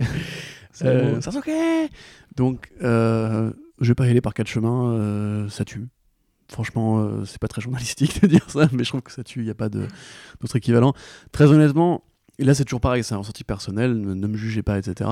Je trouve que euh, limite le retour de Batfleck fait petit bras par rapport à ce qui se prépare. Mais oui, euh, mais bien sûr. Batman. Mais, mais enfin, je, je, je, je- je vais pas me faire des amis en disant ça, mais je t'avoue qu'une fois le trailer de Batman de The Batman vu, mais même celui de la Snyder Cut a l'air fade. enfin, c'est. Bah, c'est un style différent, mais c'est vrai que moi, c'est le Batman qui me plaît. Tu vois, c'est le Batman déjà dès début. Euh, c'est vrai que j'ai, tout le monde a un attachement au, au côté Batman au début, avant Robin, avant que ça devienne un, un Uber Bench, qu'il ait les, les, les Bat-Robots, etc. Le Batman de la construction, c'est Mad Monk, Monster Man, Night Cries, euh, tous ces, bah, ou Year One, hein, maintenant, euh, tous ces espèces de, de moments un peu de flottement où t'es à la fois dans la pègre, mais les super vilains commencent à apparaître un peu à, Ouais. la, à leur fois aussi. Euh, là, Là où t'as vraiment le, Batman qui crée les super vilains. Ouais, oui, tout à Mm. fait. Bah là, on y est carrément, parce que du coup, c'est Ouais. pas l'origin story, c'est un an après. J'ai, franchement, j'ai halluciné de comment Jeffrey Wright ressemble à Jim Gordon. Mais ouais, mais de ouf Je me souviens des débats, enfin de débats. Je me souviens des fachos qui étaient venus nous voir en disant mais Gordon il est Il a blanc. perdu et grave du poids par rapport à Westworld. Ouais, carrément. Bah, Ouais. il était un peu euh, Mm. hypertrophié. Mais euh, là, dès qu'il apparaît, c'est directement Jim Gordon. C'est ouais. la, la stache mou, la coupe de cheveux, les lunettes fumées et tout. le regard, et tout, il y a- exactement il y a lui. ça. ouais. Il manque plus qu'un petit batignal à côté de lui et on est parti, frérot. Euh, le décor en intérieur, très anglais, c'est très Nouvelle-Angleterre et tout. En même temps, c'est Mais tourné en Angleterre. Ouais, mais tu sais, Gotham City, c'est toujours. Ça, ça dépend un petit peu des versions. Mm. Pour, pour certains, c'est New York, pour d'autres, c'est Chicago. Pour d'autres, justement, c'est une sorte de Londres. Euh, et là, vraiment, on est, euh, on est à Londres, on est en- à Glasgow, on est dans cette espèce d'entre-deux, puisque Gotham n'existe pas, donc pour une fois, c'est pas juste New York, contrairement à Nolan. Dans cette espèce d'entre-deux esthétique qui marche tout de suite. Euh, les plans cloisonnés, le- l'esthétique du Riddler aussi, qui avec le No More Lies, qui directement te frappe, tu vois. Limite, je me demandé si c'était pas une scène en 3D quand euh, le masque apparaît, Mhm. tellement il est, tu sais, c'est ciselé, etc. On dirait un peu un truc de jeu vidéo d'ailleurs. Et euh, la Batman qui apparaît avec la petite musique qui démarre et tout. Mm, mm, mm, mm. Dinguerie, dinguerie. Est-ce enfin, que- est-ce que- est-ce que- moi, ce que j'ai trouvé hallucinant aussi, c'est la richesse déjà de ce trailer, alors qu'on alors qu'il y a que euh, 25% Mais de, de, de- de films qui a c'est été ouf. tourné. Tu te demandes s'il Et- a pas fait chronologiquement, limite. hein, euh. Mm. Après, on sait que non, parce qu'on avait vu les images de tournage devant euh, le truc de Londres, là, tu euh, Ouais. Avec euh, la conférence de presse de, de ce mec qui joue dans Tchernobyl, euh, qui a priori sera le commissaire euh, de Gotham City avant que Jim Gordon ne le devienne Mm, lui-même. ouais. Et il y a à côté Bruce Wayne en moto, voilà, avec son, son- sa parka. Euh, la voix d'Alfred, les plantes, c'est super symétrique, où il arrive dans la Batcave, il enlève son casque et tout. La musique qui démarre. Là, tu te dis, il a l'air hyper dépressif, euh, il a l'air hyper bresson. Et vénère, là, C'est vraiment quand, le quand Batman t'as la scène où t'as l'attentat à la bagnole Oui, et oui, oui, le regard noir qui jette et tu fais oh là là. Et quand le mec, euh, who are you et tout, et tu sais qu'il lui défoire, tu sens qu'il est tempétueux, tu sens qu'il est, il y a une violence contenue, qu'il Ouais, a il envie de bah, s'exprimer. il et c'est trop bien qu'ils disent pas I'm Batman, tu vois. Mm. C'est vraiment I'm Vengeance avec la voix juste parfaite de Pattinson qui, qui démarre le truc, franchement. Mais t'as envie de dire, mais gros, mais viens là, viens dans mes bras, mon gars. Mm, mm, Alors mm. effectivement, le costume c'est un peu un peu bulky au niveau de, du crâne. Tu vois, le crâne est un peu plus épais que la mâchoire, ce qui est bizarre parce qu'il a déjà quand même une mâchoire assez carrée. Et c'est vrai que je, je comprends le côté. euh, Il y a plein de gens qui disent que c'est un costume qui est trop massif pour Pattinson, qui est un mec qui justement, contrairement à d'habitude, est peut-être plus fin, plus, plus ce serait discret. l'occasion d'avoir un Euh, Batman plus ninja, quoi. Ouais, mais le costume fait pas ninja, Mm. tu vois. Et là, je peux comprendre les critiques, mais je trouve que justement, il impose une sorte de malaise par, par sa présence, tu vois. Genre, limite, le différentiel entre le haut et le bas du visage crée vraiment une sorte de décalage un peu monstrueux. Ouais, Euh, ouais, c'est un peu genre, il a une Ouais, trop puis, grosse et tête. puis, et puis le fait que juste c'est pas normal d'avoir un mec déguisé en chauve-souris euh, normalement quoi. Ouais, ouais, carrément, carrément. Et puis le petit, euh, le petit bat logo en flingue, qui au début je trouvais, je trouvais des ridicules, en fait ça passe très bien quand c'est mis en image. Euh, effectivement, Selina Kyle, tu le disais, pareil, totalement year one, euh, le costume rudimentaire en tissu, enfin une sorte d'excuse pour trouver un costume parce qu'en fait les, les- les trucs de chat sont faits juste parce que c'est un sac qu'elle a mis sur la tête et que ça fait des petites. euh, C'est un bonnet? Euh, bah, c'est un.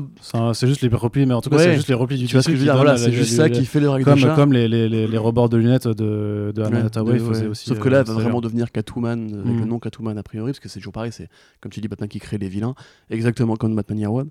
Enfin, je, je ne désespère pas qu'on la verra quand même en tenue de dominatrice euh, SM comme dans Year One aussi à un moment donné, mais on verra bien. Oui, c'est au programme parce qu'elle elle- a fait une interview, elle disait que c'était le, le plus compliqué, que c'était le, plus chiant par rapport au Covid, c'était parce que bah, elle était entourée de cinq préparateurs pendant deux heures pour lui mettre le costume, donc euh, Ouais. c'est très chiant d'avoir fait, de faire Ouais, ça tu euh, dans, dans le contexte actuel. Euh, après, ouais, donc euh, pareil, la scène, la scène de l'église qui fait très euh, Gotham anglaise. euh, Mm. Même, tout, tout le truc fait vraiment Londres, je trouve. Tu sais, quand tu vois le plan de loin où il se barre en moto et que Ouais. on dirait un peu ce grand parc euh, au milieu de Londres, là, euh, ma chérie, de moi. Hyde Park, voilà. Merci, euh, merci londonienne. Euh, le, la micro baston avec euh, Batman et Catwoman, euh, où tu vois que c'est vraiment, ouais, c'est vraiment Frank Miller à fond et tout. Euh, Enfin, très honnêtement, moi j'ai pris la tarte, ma tarte dans la gueule direct. Mm, mm, mm. Enfin, les gens ont vu sur Twitter, hein, j'étais très content. Je sais pas trop quoi dire de plus. Effectivement, je comprends en fait, si tu veux, la critique du c'est peut-être trop émo, peut-être trop adolescent, c'est peut-être trop. euh, on mais pour moi, encore- on l'a pas encore eu. hein. pour moi, tout, tout ça, c'est logique en fait, parce que euh, c'est un Batman qui est du coup, a priori, de notre génération. Exactement, parce qu'il y aura un flou temporel et tout, sera pas ça. Ouais, enfin il a quand même la trentaine, donc il a Voilà. quand même grave des raisons d'être dépressif. Exactement. quoi. Et le, le goût, le goût justement de Nirvana, c'est pas par hasard, tu vois. C'est comme dans le film, euh, euh, le film Under the Silver Lake, où tu sais justement le héros est toujours traumatisé par la mort de Kurt Cobain, et pour lui c'était un petit peu l'élément marquant de sa génération. Et il y a vraiment ce côté, la génération du trou du trauma, etc. La génération comme nous, en fait, un petit peu du traumatisé, du sacrifice, de l'anxiété, etc. Genre Mhm. il a l'air pris au doute. Et c'est ce que dit Matt Reeves, tu vois, c'est qu'il est en proie au doute par rapport à l'historique de ses parents, par rapport à sa légitimité, par rapport à son rôle de héros. C'est pour ça qu'il y en a qui supposent qu'il y a la cour des hiboux aussi qui serait au final Ouais, moi, euh, cachée dans, dans le crois film, pas une Que seconde, le mais- Riddler serait qu'un vilain de façade et qu'on apprendrait à la fin qu'en fait c'est la cour des hiboux qui est derrière. Mm. Bah, je pense pas parce que du coup ça, ça casse l'idée de Batman qui crée les vilains. La cour des hiboux a toujours été là et en un sens c'est peut-être c'est même, peut-être même elle qui aura créé plus ou moins un Batman. Donc moi je crois pas trop à ça. Mhm. Donc, euh, Mais pareil, tu vois le Riddler, euh, Paul Dano avec sa voix un peu euh, désaturée à la Bane. euh. Et t'as vu ce plan de. Colin Farrell qui est transformé Ouais, mais on dirait pas lui, c'est un truc de ouf. Non mais les, les- les- c'est bien les prosthétiques, Ouais, là, ouais. ça, ça marche bien. Il hein. a vraiment la gueule de hein. Cobblepot direct quoi. C'est, Ouais. Bravo à Joe Hume qui, qui a réussi à spotter le truc parce que moi j'avoue je voyais juste euh, la gueule d'un mec, euh, j'ai même pas réfléchi Ouais, en fait Mais on dirait pas lui. Tu sais, quand les premières images étaient avec le blond platine et qu'il était l'air Ouais, super fin et grand, on se disait, mais on dirait le fils de, de pingouin, un propre pingouin. là. Mm, mm, mm. Et en fait, non, non, pas du tout. Il va vraiment être le putain de pingouin, euh, euh, hyper surgonflé et tout, donc dinguerie. Euh, le plan aussi dans l'escalier, tu sais, où il, il il s'accroche en bas de grappin et puis il monte Ouais. dans la cage d'escalier. Euh, ça, c'est cool qu'ils aient pu le tourner en live, enfin, Mm. tu veux dire en studio. Maintenant, voilà, la crainte, c'est quand tu vois justement cette magnifique Gotham City euh, lon- londoniano-écossaise, euh, c'est de se dire que ça va être tourné en studio ensuite, quoi. Espérons qu'ils qu'ils puissent quand même faire des plans de coupe euh, en extérieur. Enfin, S'ils respectent les distances, je sais pas si. Je, pense chier, que s'ils appliquent leurs leur, leur- leurs règles, que, que tout le staff technique a, a son masque et tout ça, je vois, je vois pas trop ce qui empêcherait de tourner en extérieur en fait. euh, Bah, euh, je sais pas, tu sais, le Covid. Après, c'est parce euh, qu'ils veulent, ils veulent que- je comprends par contre qu'ils veulent prendre zéro risque et tout ça, bien Mm, entendu. mm, donc, mm, euh, Carrément. Mais ouais, c'est vrai que le seul truc qui m'inquiète un peu, c'est ouais, c'est que le rendu là est tellement, tellement stylé que j'ai peur qu'il y ait une démarcation faite dans le film et que tu fasses trop euh, comme un peu pour le, le- le- Comme pour les reshoots, ouais, euh, euh, que, tu arrives à trop faire la distinction entre le. Après, comme on l'a déjà dit, l'intérieur studio, ça l'extérieur. veut pas dire full fond vert, ça veut dire qu'ils ont peut-être Oui. créé des décors et c'est ce qu'ils avaient Bah ça c'est sûr, hein, parce qu'il recrée la, il devait de toute façon recréer la, la cathédrale de, euh, de je sais Mhm. plus quelle, de Glasgow euh, en, en intérieur. Bref, et donc, euh, bah, ton avis, Arnaud, peut-être? Bah oui, que je, bon. je déroule, je déroule, mais. Non, mais le même ressenti. Oh, je suis content. le même le même ressenti. Non non, hyper enthousiaste, Ouais. hein, vraiment le feu. Bon après forcément quand t'es un quand t'es un Bat fan de toute façon, t'es toujours euh, fan. J'étais fan de, de Ben Affleck en Batman aussi. J'étais Non, moi aussi. Il n'y a, pas de Bat- Batman que- qui ne m'est pas plu euh, à partir du moment où j'ai été euh, assez euh, grand pour avoir un, un vrai esprit critique. j'ai Ah oui, dire. Bah, j'ai adoré Batman et Robin à l'époque de sa sortie, mais j'avais 7 ans. voilà. Ouais, moi aussi. Enfin, Bah, j'ai pas 7 ans, mais j'adore sa sortie. Mais donc voilà. Et, mais, mais non, mais enfin oui, t'as- t'as- on a déjà mentionné tout ce qui. Enfin, il y a, il y a tout qui marche vraiment. Enfin, je, je te dis, c'est moi, c'est à ce moment-là où j'ai perdu, où je me suis dit, bah voilà, s'il f- fallait du fanboyisme, vous en vouliez, bah voilà, oui, mais fallait juste ça, me donner puis, ça. euh, Et puis que voilà, ceux, ceux qui regrettent euh, Batfleck déjà et leur porte de sortie, ça va peut-être. euh, parce que c'est vrai qu'il y a plein de gens qui disent Ouais, moi mon Batman, c'est pas celui-là, etc. Mais chacun, chaque génération de film a son Batman.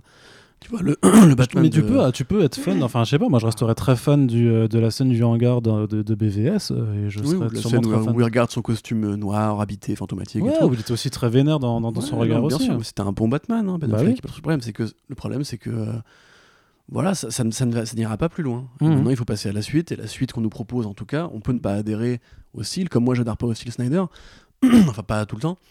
Euh, mais en tout cas, ça a l'air proprement fait. Ça a l'air carré, euh, carrière carrée à la Messi, tu vois. Ça, Mâchoire carrée aussi. euh, Mâchoire carrée, euh, crâne carré, euh, film au carré, coupe de Mm, cheveux carré mm. du commissaire Gordon. Non, franchement, c'est vraiment moi ce que, ce que j'aime justement chez Batman, c'est cet esprit polar, cet Ouais. esprit noir, cet esprit où tu souris pas, où il n'y a pas des blagues. Où pas y a un film pas- d'action. Et limite euh, de ce côté où on enlève le super-héros. Tu vois, où il n'y a pas Robin, où il n'y a pas euh, Amanda Waller, il n'y a pas l'univers partagé, un truc qui est vraiment juste à Gotham City, la mythologie de Gotham City, la ville sombre, la ville T'imagines pas combien de, médias américains ont dû encore titrer euh, The Batman se déroule en dehors du DCEU, je sais pas quoi. Mais genre, Oh là euh, là, mais on a compris. les gars, frérot. ça fait trois ans qu'on le sait, hein. Ouais, va ouais, falloir, c'est clair. va falloir, euh, arrêter. maintenant. Mais vraiment, euh, voilà, ça, ça a l'air entier, euh, ça a l'air d'être un vrai film. Tu vois, ça a pas l'air d'être un blockbuster, ni une commande de studio. Ça ressemble à un film par un mec qui avait un truc à dire dessus.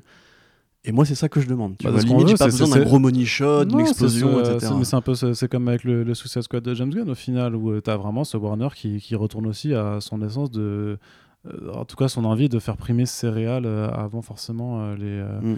les, les marques. Et ça montre justement un petit Ce peu. qui est un peu euh, antinomique, puisque avec HBO Max, euh, le projet de série à côté, euh, tu vois quand même Ouais. qu'il y a quand même un Ah développement bah, de marque pareil, euh, t'as inhérent. raison, mais hein. parlons-en, parce qu'effectivement, donc, dans- après aussi, Matrice a dit euh, la série HBO Max sera pas comme le cartoon, Aquaman, euh, un filler entre deux films, entre un éventuel Batman 2, mais ce sera bien l'origine en fait de l'apparition de Batman à Gotham City, vu par le point de vue des flics. Ce qui du coup veut dire Jim Gordon, jeune, commissariat de Gotham City, année 1 de Batman, donc Batman Year One. Et il a dit, il a dit Year One, il a employé les mots Year One. Après, ce sera vu, de- vu du point de vue des films. mais donc, oui, mais comme, Batman mais dedans, comme, hein. comme Year One. Enfin, Ça se Batman, trouve, il sera juste absent. hein. le Batman Year One de Miller. Non, non, il a, il a dit, euh, on verra. Il a dit, les, il a dit, les flics verront l'apparition de cette créature. Donc, euh, il y aura bien un rapport entre. Ouais, mais Batman ça peut être juste une ombre dans la nuit. Mais c'est déjà bien. mais franchement, s'il peut refaire la scène exacte de Batman Year One, bon, qui a déjà, été faite dans Begins techniquement avec les chauves-souris, euh, bouillance, chaleur, bouillance, que tu veux. euh. Et Ah, mais surtout que ça mettrait des euh, ambitions, tu vois, ça mettrait vraiment les ambitions un peu cinématographiques Ouais. aussi sur le streaming de la même façon euh, Exactement. que The Mandalorian pour De toute façon, Disney+. c'est Reeves qui, qui produit et a priori Mm. va un peu diriger. Euh, Terence Winter de Bordeaux Empire. D'ailleurs, qu'on s'est rematé avec Océane, euh, excellente série jusqu'à la saison 3, 4, 3, 4, bref. Mhm. Euh, ça tue vraiment justement. Rematez la série si vous pouvez sur OCS, c'est vraiment un, un vrai univers mafieux en mouvement, euh, très bien dessiné, très bien dirigé, très bien écrit, très bien costumé, bref, c'est- mortel. Euh, moi vraiment, si en plus ils peuvent pré- pré- préparer un peu les mythologies, genre avec du Maroni, avec du, du Falcon, avec une Célina qui serait fait embarquer par les flics parce qu'elle euh, tapinait ou quoi, tu vois. Tu mets tout ça en prévision, enfin après, parce que la série sortira après, euh, pour avoir une continuité cohérente avec l'avant et l'après, Mm. c'est exactement ce qu'on veut, c'est génial. Enfin, Ouais. moi, c'est c'est justement cette, cette ouverture et cette liberté qu'on laisse à Matt Reeves que j'espérais pour chaque film d'essai, en fait. Ça. Voilà. Donc, Voilà. euh, Voilà. enthousiasme niveau euh, maximal. euh. Ah bah, comme toi, si, je- comme on le dit, euh, ouais, c'est- c'est-à-dire, fanboy de la force. Ouais, non, c'est ça. Mais le truc, c'est que même, même en disant on est, on est des fanboys, c'est. tu... ça se ressent pas forcément à, à notre. Mais en fait, je, vois, mais vraiment, c'est pas, je vois pas de défaut euh, apparent, enfin majeur, tu vois. Bah non, mais après, il y a que. Voilà, il y a- il y, a deux minutes de bande-annonce. donc, non, mais je euh, peux voilà. comprendre si tu. Il y a des bandes annonces qui sont moins rassurantes que ça, je veux dire. Mais Aussi. je peux très bien comprendre si tu veux qu'on n'adhère pas au style. Mais en dans ce que ça fait, je trouve qu'il n'y a pas vraiment, pour l'instant, de défauts apparents. Et encore une fois, avoir réussi à caler ça avec juste 25, euh, 30%, bon, c'est dur à estimer après, 25-30% de films. Bah, c'est risque qu'il dit, même. donc il doit savoir un petit peu ce que. Quand même, je veux dire, qu'il- ça ce fait qu'il quand même 4 mois qui sont à la... 5 mois qui sont à l'arrêt. Euh, Bon, après, du coup, ils ont, ils ont- ils ont le temps de faire un trailer, tu vois, mais depuis 5 mois, on a déjà tous ces images-là qui dorment. Mm. Je veux voir ce putain de film, Ah ouais, sortez-le maintenant, ouais. demain, je m'en bats les couilles. Ouais, Juste un petit court métrage patienté, tu vois, un truc comme ça. Mais vraiment, non. euh, c'est- merci 2020 de- d'avoir au moins apporté ça euh, pour t'excuser de tout le reste. C'est ça. Clairement. Donc euh, voilà, bah, on a fait le tour, euh, le long tour, hein, mine de rien. Il y avait quand même pas mal de choses à, de choses à débriefer. Donc on, voilà, on finit avec. euh, clairement, ça valait le coup hein, de rester quand même debout jusqu'à 3h du mat pour, euh, pour découvrir ça euh, avec le, le reste du monde. Et quel plaisir le lendemain de se dire tiens, je peux me lever, qu'est-ce que je peux faire ce matin? Ah, bah, je peux me mater le trailer de The Batman. Parce qu'on a fait direct sur la télé, bah, coup, sûr. parce que je Ouais, sur PC, quand ouais. je suis rentré euh, hier soir, euh, Ouais. direct à télé, euh, est chercher, trop marrant, cherche la vidéo en euh, 4K et euh, tu te fais plaisir. Trop marrant, quoi. si tu te réveilles le lendemain, tu ouvres Twitter et tu vois tous les potes qui, qui sont pas restés jusqu'à 13h du matin. Mm. Et tout le monde leur dé- découvre et tout le monde dit oh, putain, ça tue, ah, ça va Ouais. trop bien et tout, euh, c'est ça qu'on veut, etc. Ou roule-moi dessus, euh, Batou. J'ai beaucoup vu ça dans mes potes. Mais euh, franchement, j'ai pas l'impression qu'il y ait vraiment tant de gens qui soient. Enfin, ça... Tu vois, en général, il y a toujours un, un léger backlash avec un nouveau Batman. J'ai pas vu. Euh, ouais. Il y a eu le fameux. Après, nous, on est euh, dans nos bulles de, nos, nos bulles de réseaux sociaux. Non, mais tu sais, il y a euh, eu les fameuses pétitions qui n'ont pas pris par rapport au côté Bring Batfleck Back ou prenez Armie Hammer à la place. Là, honnêtement, à part sur ce détail du costume, et moi je le comprends très bien, j'ai vraiment vu personne, euh, même les, les- les vrais rachos euh, par rapport à Jim Gordon, euh, tout le monde a fermé sa gueule. Parce que tu le vois et c'est juste le putain de Jim Bah, Gordon. au final, c'est toujours Voilà. ça, hein, de toute façon. Et Catwoman, c'est la putain de Catwoman. Même si elle est de couleur. C'est Catwoman et Catwoman Year One, elle est de couleur. Foutez-nous la paix.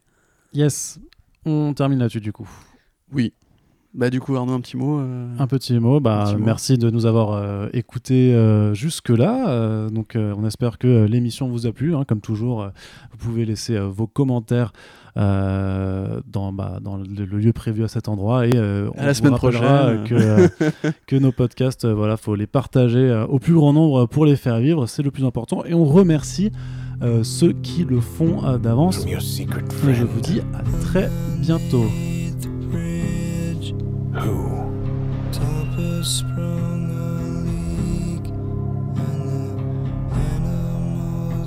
Trapped Haven't a clue.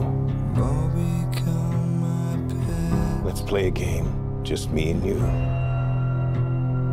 Any of this mean anything to you?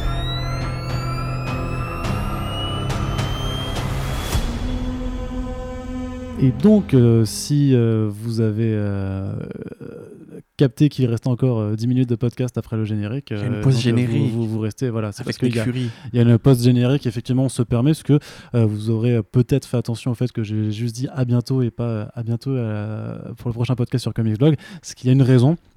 Et normalement, quand vous l'écouterez, euh, quand vous écouterez ce podcast, euh, l'article aura déjà été mis en ligne, donc euh, il y, a, déjà tout un déroulé, tout, plein d'explications qui sont disponibles à l'écrit. Mais on voulait quand même aussi en faire au podcast, parce qu'on sait qu'il y en a certains qui ne font que juste écouter nos, émissions. Donc on a aussi envie de, de vous tenir au courant sur ce qui est en train de se passer en cette fin d'été 2020. Euh, qui donc 2020 était une belle année de merde euh, pour euh, à, beaucoup d'égards et pour beaucoup de gens et donc à, nous aussi là-dessus puisque voilà l'aventure Comics Blog ferme une page cette semaine de notre côté. Euh, donc on vous l'a déjà dit dans, l'écrit, mais euh, la, crise du Covid nous a aussi touché nous en tant qu'entreprise hein, et pas seulement en tant que, personne. Et donc on est, euh, la, boîte est obligée de, grosso modo de fermer ses portes et de nous licencier pour motif économique, puisque voilà, il n'y a plus les sous pour nous payer. Tout simplement. C'est faut savoir. Alors, on a quand même fait pas mal de podcasts, notamment les The hein, qui étaient un petit peu dans ce but-là pour expliquer que l'économie de la presse web et encore plus de la presse spécialisée, c'était quelque chose de fragile. Et même si euh, à Comics Blog, on avait réussi à trouver euh, une forme de fonctionnement euh, qui arrivait plus ou moins à avoir un certain équilibre entre ben voilà, la quantité de travail et le fait juste de pouvoir être salarié et de pouvoir en vivre, c'était- malgré tout un équilibre qui était très fragile. Et je pense que si vous connaissez Arts et que vous suivez Comics Blog depuis le début, voilà, vous savez que ça n'a jamais été facile, de toute façon. Et euh, clairement, euh, la crise du Covid était de toute façon le coup d'épée qui qu'on pouvait pas qu'on ne pouvait pas apparaître. Euh, clairement, donc à partir de là, quand vous nous écoutez, de toute façon, il nous reste plus grand chose à écrire officiellement sur Comics Blog parce que c'est juste que contractuellement, on n'est plus employé et ça veut dire qu'on pourrait continuer à rédiger gratuitement, mais euh, on n'a pas Oui, passé bon. trois ans à faire ça. Pas non euh, plus se suicider. euh. Hein non, non, non, mais bon, voilà, mais, mais je pourrais, tu vois, mais alors techniquement, a, priori, contractuellement, on, on sera interdit euh, de, de rédiger là-dessus parce que voilà, parce qu'on n'est plus employé. Euh, voilà, quand euh, si tu te fais virer de McDo, bah, tu peux pas retourner Ouais, faire ça, des burgers. Tu reviens euh, pas euh, gratos, récupérer ton, ton chiffre le lendemain. Ouais. Euh, mais euh, qu'est-ce que donc je disais ça, mais voilà, et puis enfin faire ça gratuitement, ce serait complètement, euh, ce serait se tirer une balle dans le pied parce que bah faut bien qu'on justifie quand même d'être euh, d'être rémunéré. Donc Il faut bien euh, qu'on paye le loyer aussi, accessoirement. hein. Oui, c'est ça, oui, voilà, c'est- que la, la- la passion, voilà, c'est le problème de tous les métiers passion, hein, c'est que la, la passion, tu peux pas payer ton loyer avec. Ce serait bien quand même. Ce serait bien. Moi, il arrive, euh, loyer, monsieur, tiens, je suis passionné. Prends un peu de ma passion. Donc voilà, donc Corentin et moi, on va pas pouvoir rédiger, on va plus pouvoir rédiger sur Comics Blog euh, à compter de maintenant.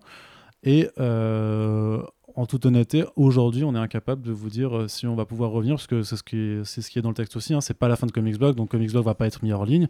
Comics Blog va rester en ligne et il y a des discussions euh, actuellement sur l'avenir du site puisque tous- les gens euh, avec qui on travaille et nos, actionnaires et tout ça sont conscients de l'intérêt de ce site et sont aussi conscients que ces sites n'ont d'intérêt que s'il y a des gens pour les faire vivre. Et je parle de Comics Blog, mais aussi de 9e art, hein, puisque Lise a aussi annoncé son départ, et de Sci Fantasy qu'on avait bien du mal à, à maintenir à flot depuis, euh, depuis le départ de, de République. hein. Donc voilà, il faut, il faut des gens derrière. Donc il y a des discussions pour savoir si ça peut continuer, dans quelle mesure ça peut continuer. Moi, je, je vous le dis honnêtement, j'ai fait des propositions pour ajuster le modèle économique, pour, parce que celui qu'on avait, le Covid nous a montré que manifestement, bah, il était beaucoup trop fragile et que la presse web, on avait fait un podcast de plus pas aussi non plus dessus. beaucoup déjà avant. Voilà. Oui, oui, non, mais Euh, que- Le publicitaire de la presse, c'est pas suffisant pour euh, faire tenir une boîte, même aussi petite soit-elle, parce que nous ne sommes que 4 salariés, mais en France, les charges sont très élevées pour oui, et puis on a demandé à euh, être salarié pour pouvoir vivre sur Paris aussi, tu vois. Oui, dire, bien euh, sûr.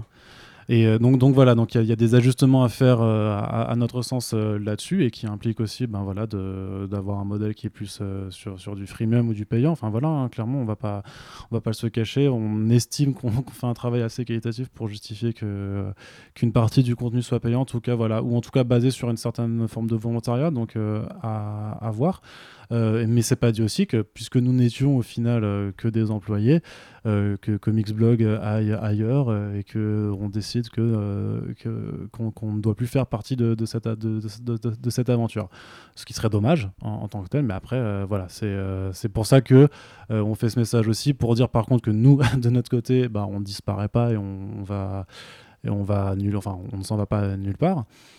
puisque nous avons nos propres envies aussi, et euh, que c'est justement, euh, même si Comics Blog est une marque, je, pense avec Corentin que ces deux, dernières années, en tout cas euh, deux dernières années et demie, c'est notre travail qui lui a donné sa personnalité, son, bah, sa ligne éditoriale et, et euh, ce que c'est devenu aujourd'hui. Et donc, c'est vraiment, si vous tenez, euh, si vous attachez de l'importance à ce qu'on a fait pendant tout ce temps-là, euh, c'est vraiment maintenant que ça va se jouer quand on va vous annoncer nos prochains projets, quand on va vous expliquer où est-ce qu'on va. C'est là que le soutien va être vraiment réellement important et qu'il ne s'agira pas juste de, RT une fois un, article ou un podcast ou une émission ou quoi que ce, soit. Je pense qu'il est, vraiment temps de se rendre compte que, euh, la presse culturelle, il y, a, enfin, il des très belles choses à faire. Je pense qu'on a clairement, moi, je suis très content de ce que j'ai pu faire euh, ces trois dernières années, vraiment. Euh, quand en 2013, je commençais à corriger des articles pour DC Planet, je m'imaginais pas que cinq ans plus tard, euh, enfin sept ans plus tard, j'animerais des conférences avec Bruce Timm ou Chris Claremont, clairement. Donc voilà, il y y y a un chemin qui a été parcouru qui est franchement fou, hein, des, des opportunités qui, ont été, qui ont été géniales. Mais c'est pas fini, parce que la pop culture, elle est toujours là. Il y a toujours autant besoin, je pense, à mon avis, d'avoir une pop culture, enfin traitée avec un certain sérieux, avec un certain critère qualitatif que j'ai la prétention de penser qui n'est pas présent partout. Je pense que c'est toujours hyper important qu'il y ait un média professionnel avec des gens qui aient le temps de pouvoir mettre les comics en avant, surtout avant, avant toutes les adaptations. Euh, je pense que c'est important, voilà, quand on vous parle de Milestone, euh, quand tout le monde vous parlera que de Snyder Cut et de The Batman. Et donc voilà, je, je- que BFM TV soit les seuls à dire des conneries. voilà, c'est ça. non, donc voilà, donc euh, voilà, je, je, je sais pas comment le faire parce que je suis pas, je suis pas marketeur, mais euh, voilà, il y a une vraie responsabilité qu'on prenne aussi en tant que communauté, si vous avez aimé notre travail, tout ça, à, bah, à se mobiliser pour, euh, bah, pour, pour nous, oui, techniquement, bah, pour qu'on puisse continuer. Et donc voilà, dans, dans les prochaines semaines, de toute façon, on va pas rester, on va pas rester inactif de toute façon. Euh, et euh, personnellement, je trouve que c'est dommage de, de, de, de devoir arrêter le- la semaine où tu as Three Jokers 1 et euh, The New Mutants qui sort parce que bah, j'avais clairement plein de choses à dire dessus. tu vois, c'est la fin d'une ère. Ouais, c'est ça. Non, mais je trouverai d'autres d'autres créneaux pour pour, pour, pour, pour vous en parler. Et voilà, par contre, vraiment, dans les prochaines semaines, on vous annoncera concrètement ce qui va arriver. Euh, retenez un nom, un nom peut-être, retenez un truc qui s'appellerait First Print. Je sais pas, je dis ça comme ça, peut-être, à tout hasard. On ne sait pas. Recherchez peut-être sur Internet s'il n'y a pas déjà des comptes euh, Twitter ou euh, Facebook qui sont apparus avec, euh, avec ce nom-là, je ne sais pas. Mais retenez par exemple ce genre de choses. Peut-être qu'on va pouvoir revenir sur Comics Blog si les, les discussions qu'on qu'on mène portent fruit. On sera ravis du coup de vous refaire un, un autre podcast pour, pour redire coucou. C'est-à-dire, rendez-vous bien compte que si on revient, ce sera pas, ce sera pas pareil. ce sera pas avec les lauriers de César derrière nous. Si on revient, ce sera vraiment tout aussi dur. Donc, il faudra effectivement penser à trouver des alternatives euh, au à la mécanique actuelle du financement qui ne tient plus debout, et pour nous, et pour des dizaines de sites, pas juste généralistes, mais de la presse en général. Euh, pensez à ce que fait Le Monde, pensez à ce que fait Gamecult, pensez à ce que font toujours tous ces sites qui reposent aussi sur le soutien des lecteurs, parce que c'est qu'on va dire, à une époque, on achetait un magazine, euh, aujourd'hui, on n'achète pas un site, et malheureusement, il y a un vrai manque qui s'est créé. Donc, euh, effectivement, on verra où on en sera à ce moment-là, mais on aimerait déjà quand même vous remercier euh, oui, bah oui, tous pour ces deux ans et demi euh, passés ensemble, enfin les trois ans techniquement passés ensemble. Je sais que ça a été dur pour la transition au début par rapport à République, Alex, aussi Sullivan, etc. On a fait ce qu'on a pu, on- je pense qu'on l'a fait de manière honnête. Il y a eu des, des beaux rendez-vous qui, se sont créés, il y a eu des belles rencontres qui se sont faites. Désolé de vous prévenir aussi tard, malheureusement, contractuellement, on est un peu obligé, nous, de tenir le secret d'entreprise. Sinon, on vous l'aurait dit avant, et certains étaient déjà au courant d'ailleurs. Euh, mais voilà, je pense que on est plutôt fiers de ce qu'on a fait. Enfin, Oui. euh, voilà, on, je pense on- qu'on- on a, on a tenu ce métier de manière euh, correcte, professionnelle. On a essayé d'être aussi ouvert avec vous justement par rapport à ces réalités du travail au quotidien. Et The Pulse, de la même façon, ne va pas disparaître puisque The Pulse appartient à Arnaud Kikou, qui pourra du coup l'exporter ailleurs pour éventuellement d'autres sujets, parce qu'on a quand même encore un historique qui, Ah oui, oui, il y a qui encore plein riche de de choses à aborder. voilà. Et euh, effectivement, euh, c'est certainement pas la fin. C'est la fin d'une ère pour Comics Blog, c'est pas la fin pour nous, c'est pas la fin non plus pour Comics Blog a priori. Euh, Il y a des choses sur lesquelles on n'a pas, on pas la main en fait, simplement. Donc on Ouais. peut pas décider à la place de, des- de l'actionnariat qui, ne- qui possède en fait la boîte. Donc euh, peut-être qu'il y a une autre boîte à faire, peut-être qu'il y a la même boîte à faire mais différemment. On verra bien. Il est encore un peu trop tôt pour en parler, là c'est tout récent. Ouais, là, faut juste qu'on digère aussi nous-mêmes. hein. Voilà, l'été vient de se passer, il a été un peu compliqué pour nous. On est quand même content de partir justement avec le trailer de The Batman et la perspective d'une euh, de quelques années qui vont être belles à l'avenir. Et il y aura encore des choses à dire et à faire, hein, j'en suis sûr. Euh, a priori, nous, on travaille bien ensemble, donc on va continuer à le faire. Ça fait et depuis six ans qu'on bosse ensemble, donc, ouais, euh. c'est vrai que c'est long, putain. Euh, et si euh, des gens bah, ont envie de nous suivre et d'écouter euh, nos sales gueules euh, sur une autre émission, bah, tenez-vous Et en attendant, ouais, en attendant, j'allais dire même que puisque puisque je voulais euh, insister sur euh, sur oui, oui, sur le sur le côté personnel qu'on a pu avoir, ben si vous suivez juste Comics Blog, je vous conseille pour l'instant de, de suivre tout simplement nos comptes euh, perso. Donc euh, at Arnaud Kikou et at Babaduke, euh, c'est facile à trouver sur Twitter puisque c'est là où vous saurez du coup euh, très clairement les premiers informés. Et Océane fait un- une apparition en guest dans notre scène post-générique. C'est ça. Bah, en fait, je voulais, je voulais juste remercier vous deux parce que vous m'avez donné l'opportunité de parler sur des sujets euh, dont je ne pensais pas pouvoir euh, parler ailleurs. Merci de m'avoir donné l'opportunité d'écrire aussi, euh, notamment sur Captain Marvel, parce que c'est une critique qui me tenait à cœur. Euh, et, puis, et puis voilà, merci d'avoir aussi bien écrit, aussi bien podcasté pendant des années. Comics Blog, moi, c'est un site que je suis depuis 2013. Du coup, autant vous dire que j'ai suivi en large et en travers toutes ces évolutions. Et, euh, et je suis très reconnaissante à ce site de m'avoir apporté plein de choses, tant au niveau professionnel qu'au niveau euh, sentimental.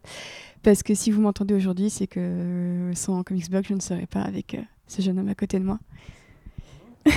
Ah non, bah non, du coup, non. Bah, en fait, Corentin, on avait quelque chose à t'annoncer. Ouais, euh, désolé. mais, euh, mais voilà, je voulais, euh, je voulais vous, vous remercier tous les deux pour tout ce que vous m'avez apporté euh, à plein plein de niveaux et euh, je suis un peu émue. Mais voilà. Bien, merci. Ben oui, ben on va couper ce podcast avant que les larmes ne, ne, ne- ne s'emparent de nous. Donc voilà, euh, j'ai- le, le truc qui est chiant, c'est euh, c'est que moi, je voudrais vraiment tourner la chose vers un truc positif en disant non mais en disant voilà C'est on- positif, tout ça est très voilà c'est- ça fait partie des réalités économiques mais je, je veux vraiment insister sur le fait que c'est c'est juste une page qui se tourne. Il y en a une autre qui, s'ouvre et euh, voilà moi j'ai envie d'être optimiste aussi parce que bah j'ai pas envie de faire autre chose de ma vie pour l'instant. Donc euh, ouais je- je- j'espère que euh, on va pouvoir euh, trouver un arrangement sur Comics Blog. Et sinon comme dit euh, ouais, si vous tenez à nous, à notre façon de penser la culture, à la façon d'en parler aussi et tout ça, bah, euh, euh, moi je vous dis, je passe en freelance aujourd'hui aussi, de toute façon. Et donc voilà, il y a plein de. Moi je suis toujours là pour, pour, pour bosser à mort. mais, pas faire- seulement à nous, enfin, si vous tenez au fait que les comics, en tant que forme d'art ou de divertissement, ce que vous voulez, aient le droit d'avoir une presse juste à eux, comme le cinéma a une presse cinéma, le jeu Mais vidéo a une presse surtout, jeu vous vidéo. voulez- en fait, en, en fait, je te, je te disais, je te recoupe, Non, mais surtout, moi ce que je Pour la trouve dernière fois, tu vois. C'est pour ça que même quand j'étais.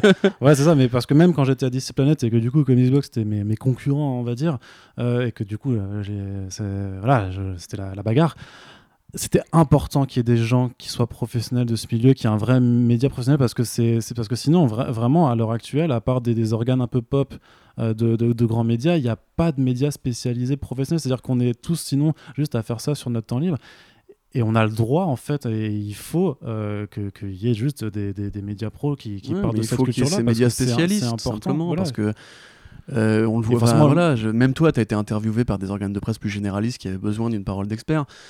Et parce que justement, on voit aussi que les comics sont un peu attaqués de tous côtés. En France, ça pas forcément tant que ça, et que DC Comics se prend l'eau à cause de la TNT. Bref, c'est un milieu quand même qui a besoin justement de gens qui aiment profondément euh, la BD, qui savent en parler, qui savent mettre les bons auteurs en avant, qui savent couvrir la vraie actualité et pas les putacliqueries de We Got Discovered et compagnie.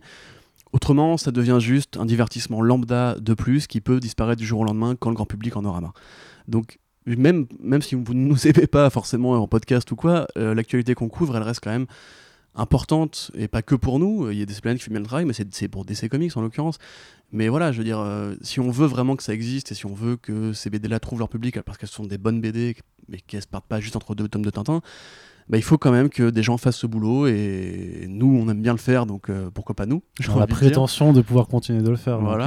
euh, Et très honnêtement, voilà, c'est, il faut vraiment, euh, s'il y a une leçon à tirer de toute cette situation, et, et pas que du Covid, parce que c'est vrai que le Covid a été un- le dernier clou dans le cercueil, mais oui, déjà c'était déjà, voilà, on va dire que la, la, la tombe était, était creusée, quoi. C'est vraiment, on a hésité avant de jeter la terre, mais voilà, là, techniquement, euh, c'est le résultat d'années de galères, etc.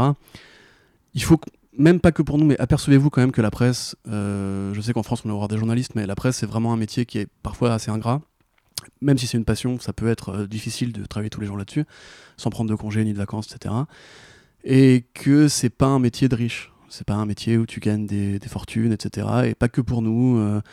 donc voilà, si des trucs se refont, même pour l'avenir en général, essayez d'être un peu peut-être conscient de ce problème-là, de voir si vous pouvez aider, si vous pouvez soutenir, s'il y a moyen de, je sais pas, de, de lire des articles euh, de fond plus que des news brèves, etc. Euh, repenser, comme on l'a dit dans, dans The Pulse, et on continuera de le dire, euh, c'est pas juste. Nous, on a fait le boulot, on a fait les vues, on a même fait de très bonnes vues, bah, on a des, des, pics, des pics de vues assez importants, mais ça ne convertit pas en argent. Et c'est tout le problème de la presse aujourd'hui, c'est que le lectorat il est là, mais le consommateur, bah, enfin en tout cas le financier n'est pas là.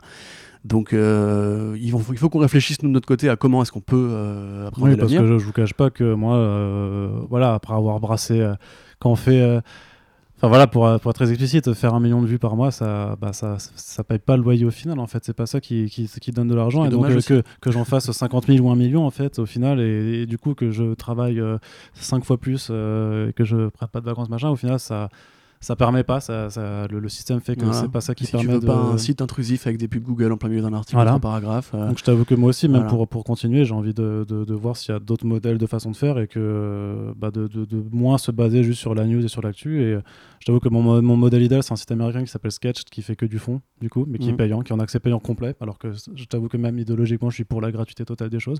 Mais il y a peut-être un entre-deux du coup à, à trouver aussi euh, là-dessus. Donc euh, voilà, mais Mhm. je pense qu'il y a, il y a- voilà, je, Nous verrons, nous verrons. on verra. ne et, euh, pas. mais j'ai peut-être plus forcément non plus envie de, de passer ma, ma journée à gratter 15 news par jour. Quoi. C'est clair. En tout cas, merci à tous. euh, Yes, merci, ouais. Merci aux anciens, merci à République, merci à Manu, merci à Alex, merci à Alfro, merci à Jay, merci à Merci à Sullivan, Sullivan, etc. ouais. Merci euh, le fondateur. Euh, merci à tous ceux qui ont fait vivre ce, ce merveilleux site pendant aussi longtemps, qui nous ont engagés et accompagnés quand on est arrivé. Merci à Lise aussi, qui a fait son boulot de son côté et qui va continuer à piger, euh, si vous pouvez la suivre sur les réseaux aussi. C'est ça, donc c'est Lise Euh, F sur Twitter, tout à fait. qui a déjà, en plus on le sait, on, on ne spoile rien, mais qui vous la reverrez très prochainement sur différents médias. Donc Ouais, merci à Guillaume aussi, notre commercial, qui est malade en ce moment malheureusement, mais qui, on espère, trouvera lui aussi comment rebondir. Euh, à tous les gens de Brajlon qui ont essayé de euh, relever ce modèle économique un peu euh, à tour de bras, comme Jérôme, etc. voilà. Mais, Mais euh, en tout cas, mais surtout merci aux lecteurs et aux éditeurs d'être- d'avoir été là. Parce que c'est vrai que mine de rien, si on avait parlé tout seul dans les micros pendant deux ans et si on avait écrit des articles qui auraient juste été lus par nos potes, on serait un peu fait chier, je pense. Oui. Donc voilà, merci à tous pour cette interaction, cette émulation, ceux qui sont venus aux soirées, ceux qui ont participé au crowdfunding aussi, très important. Et vous vous rendez bien compte évidemment que la, la thune elle a un peu fondu aussi. Donc voilà, c'est pas la fin. Non. Ce n'est qu'un au revoir. ce n'est qu'un au revoir. Et on espère vous, vous retrouver bientôt. C'est ça. Bah, on se dit de toute façon à très bientôt dans vos oreilles, où que ce soit. Salut Voilà. Bisous, ciao.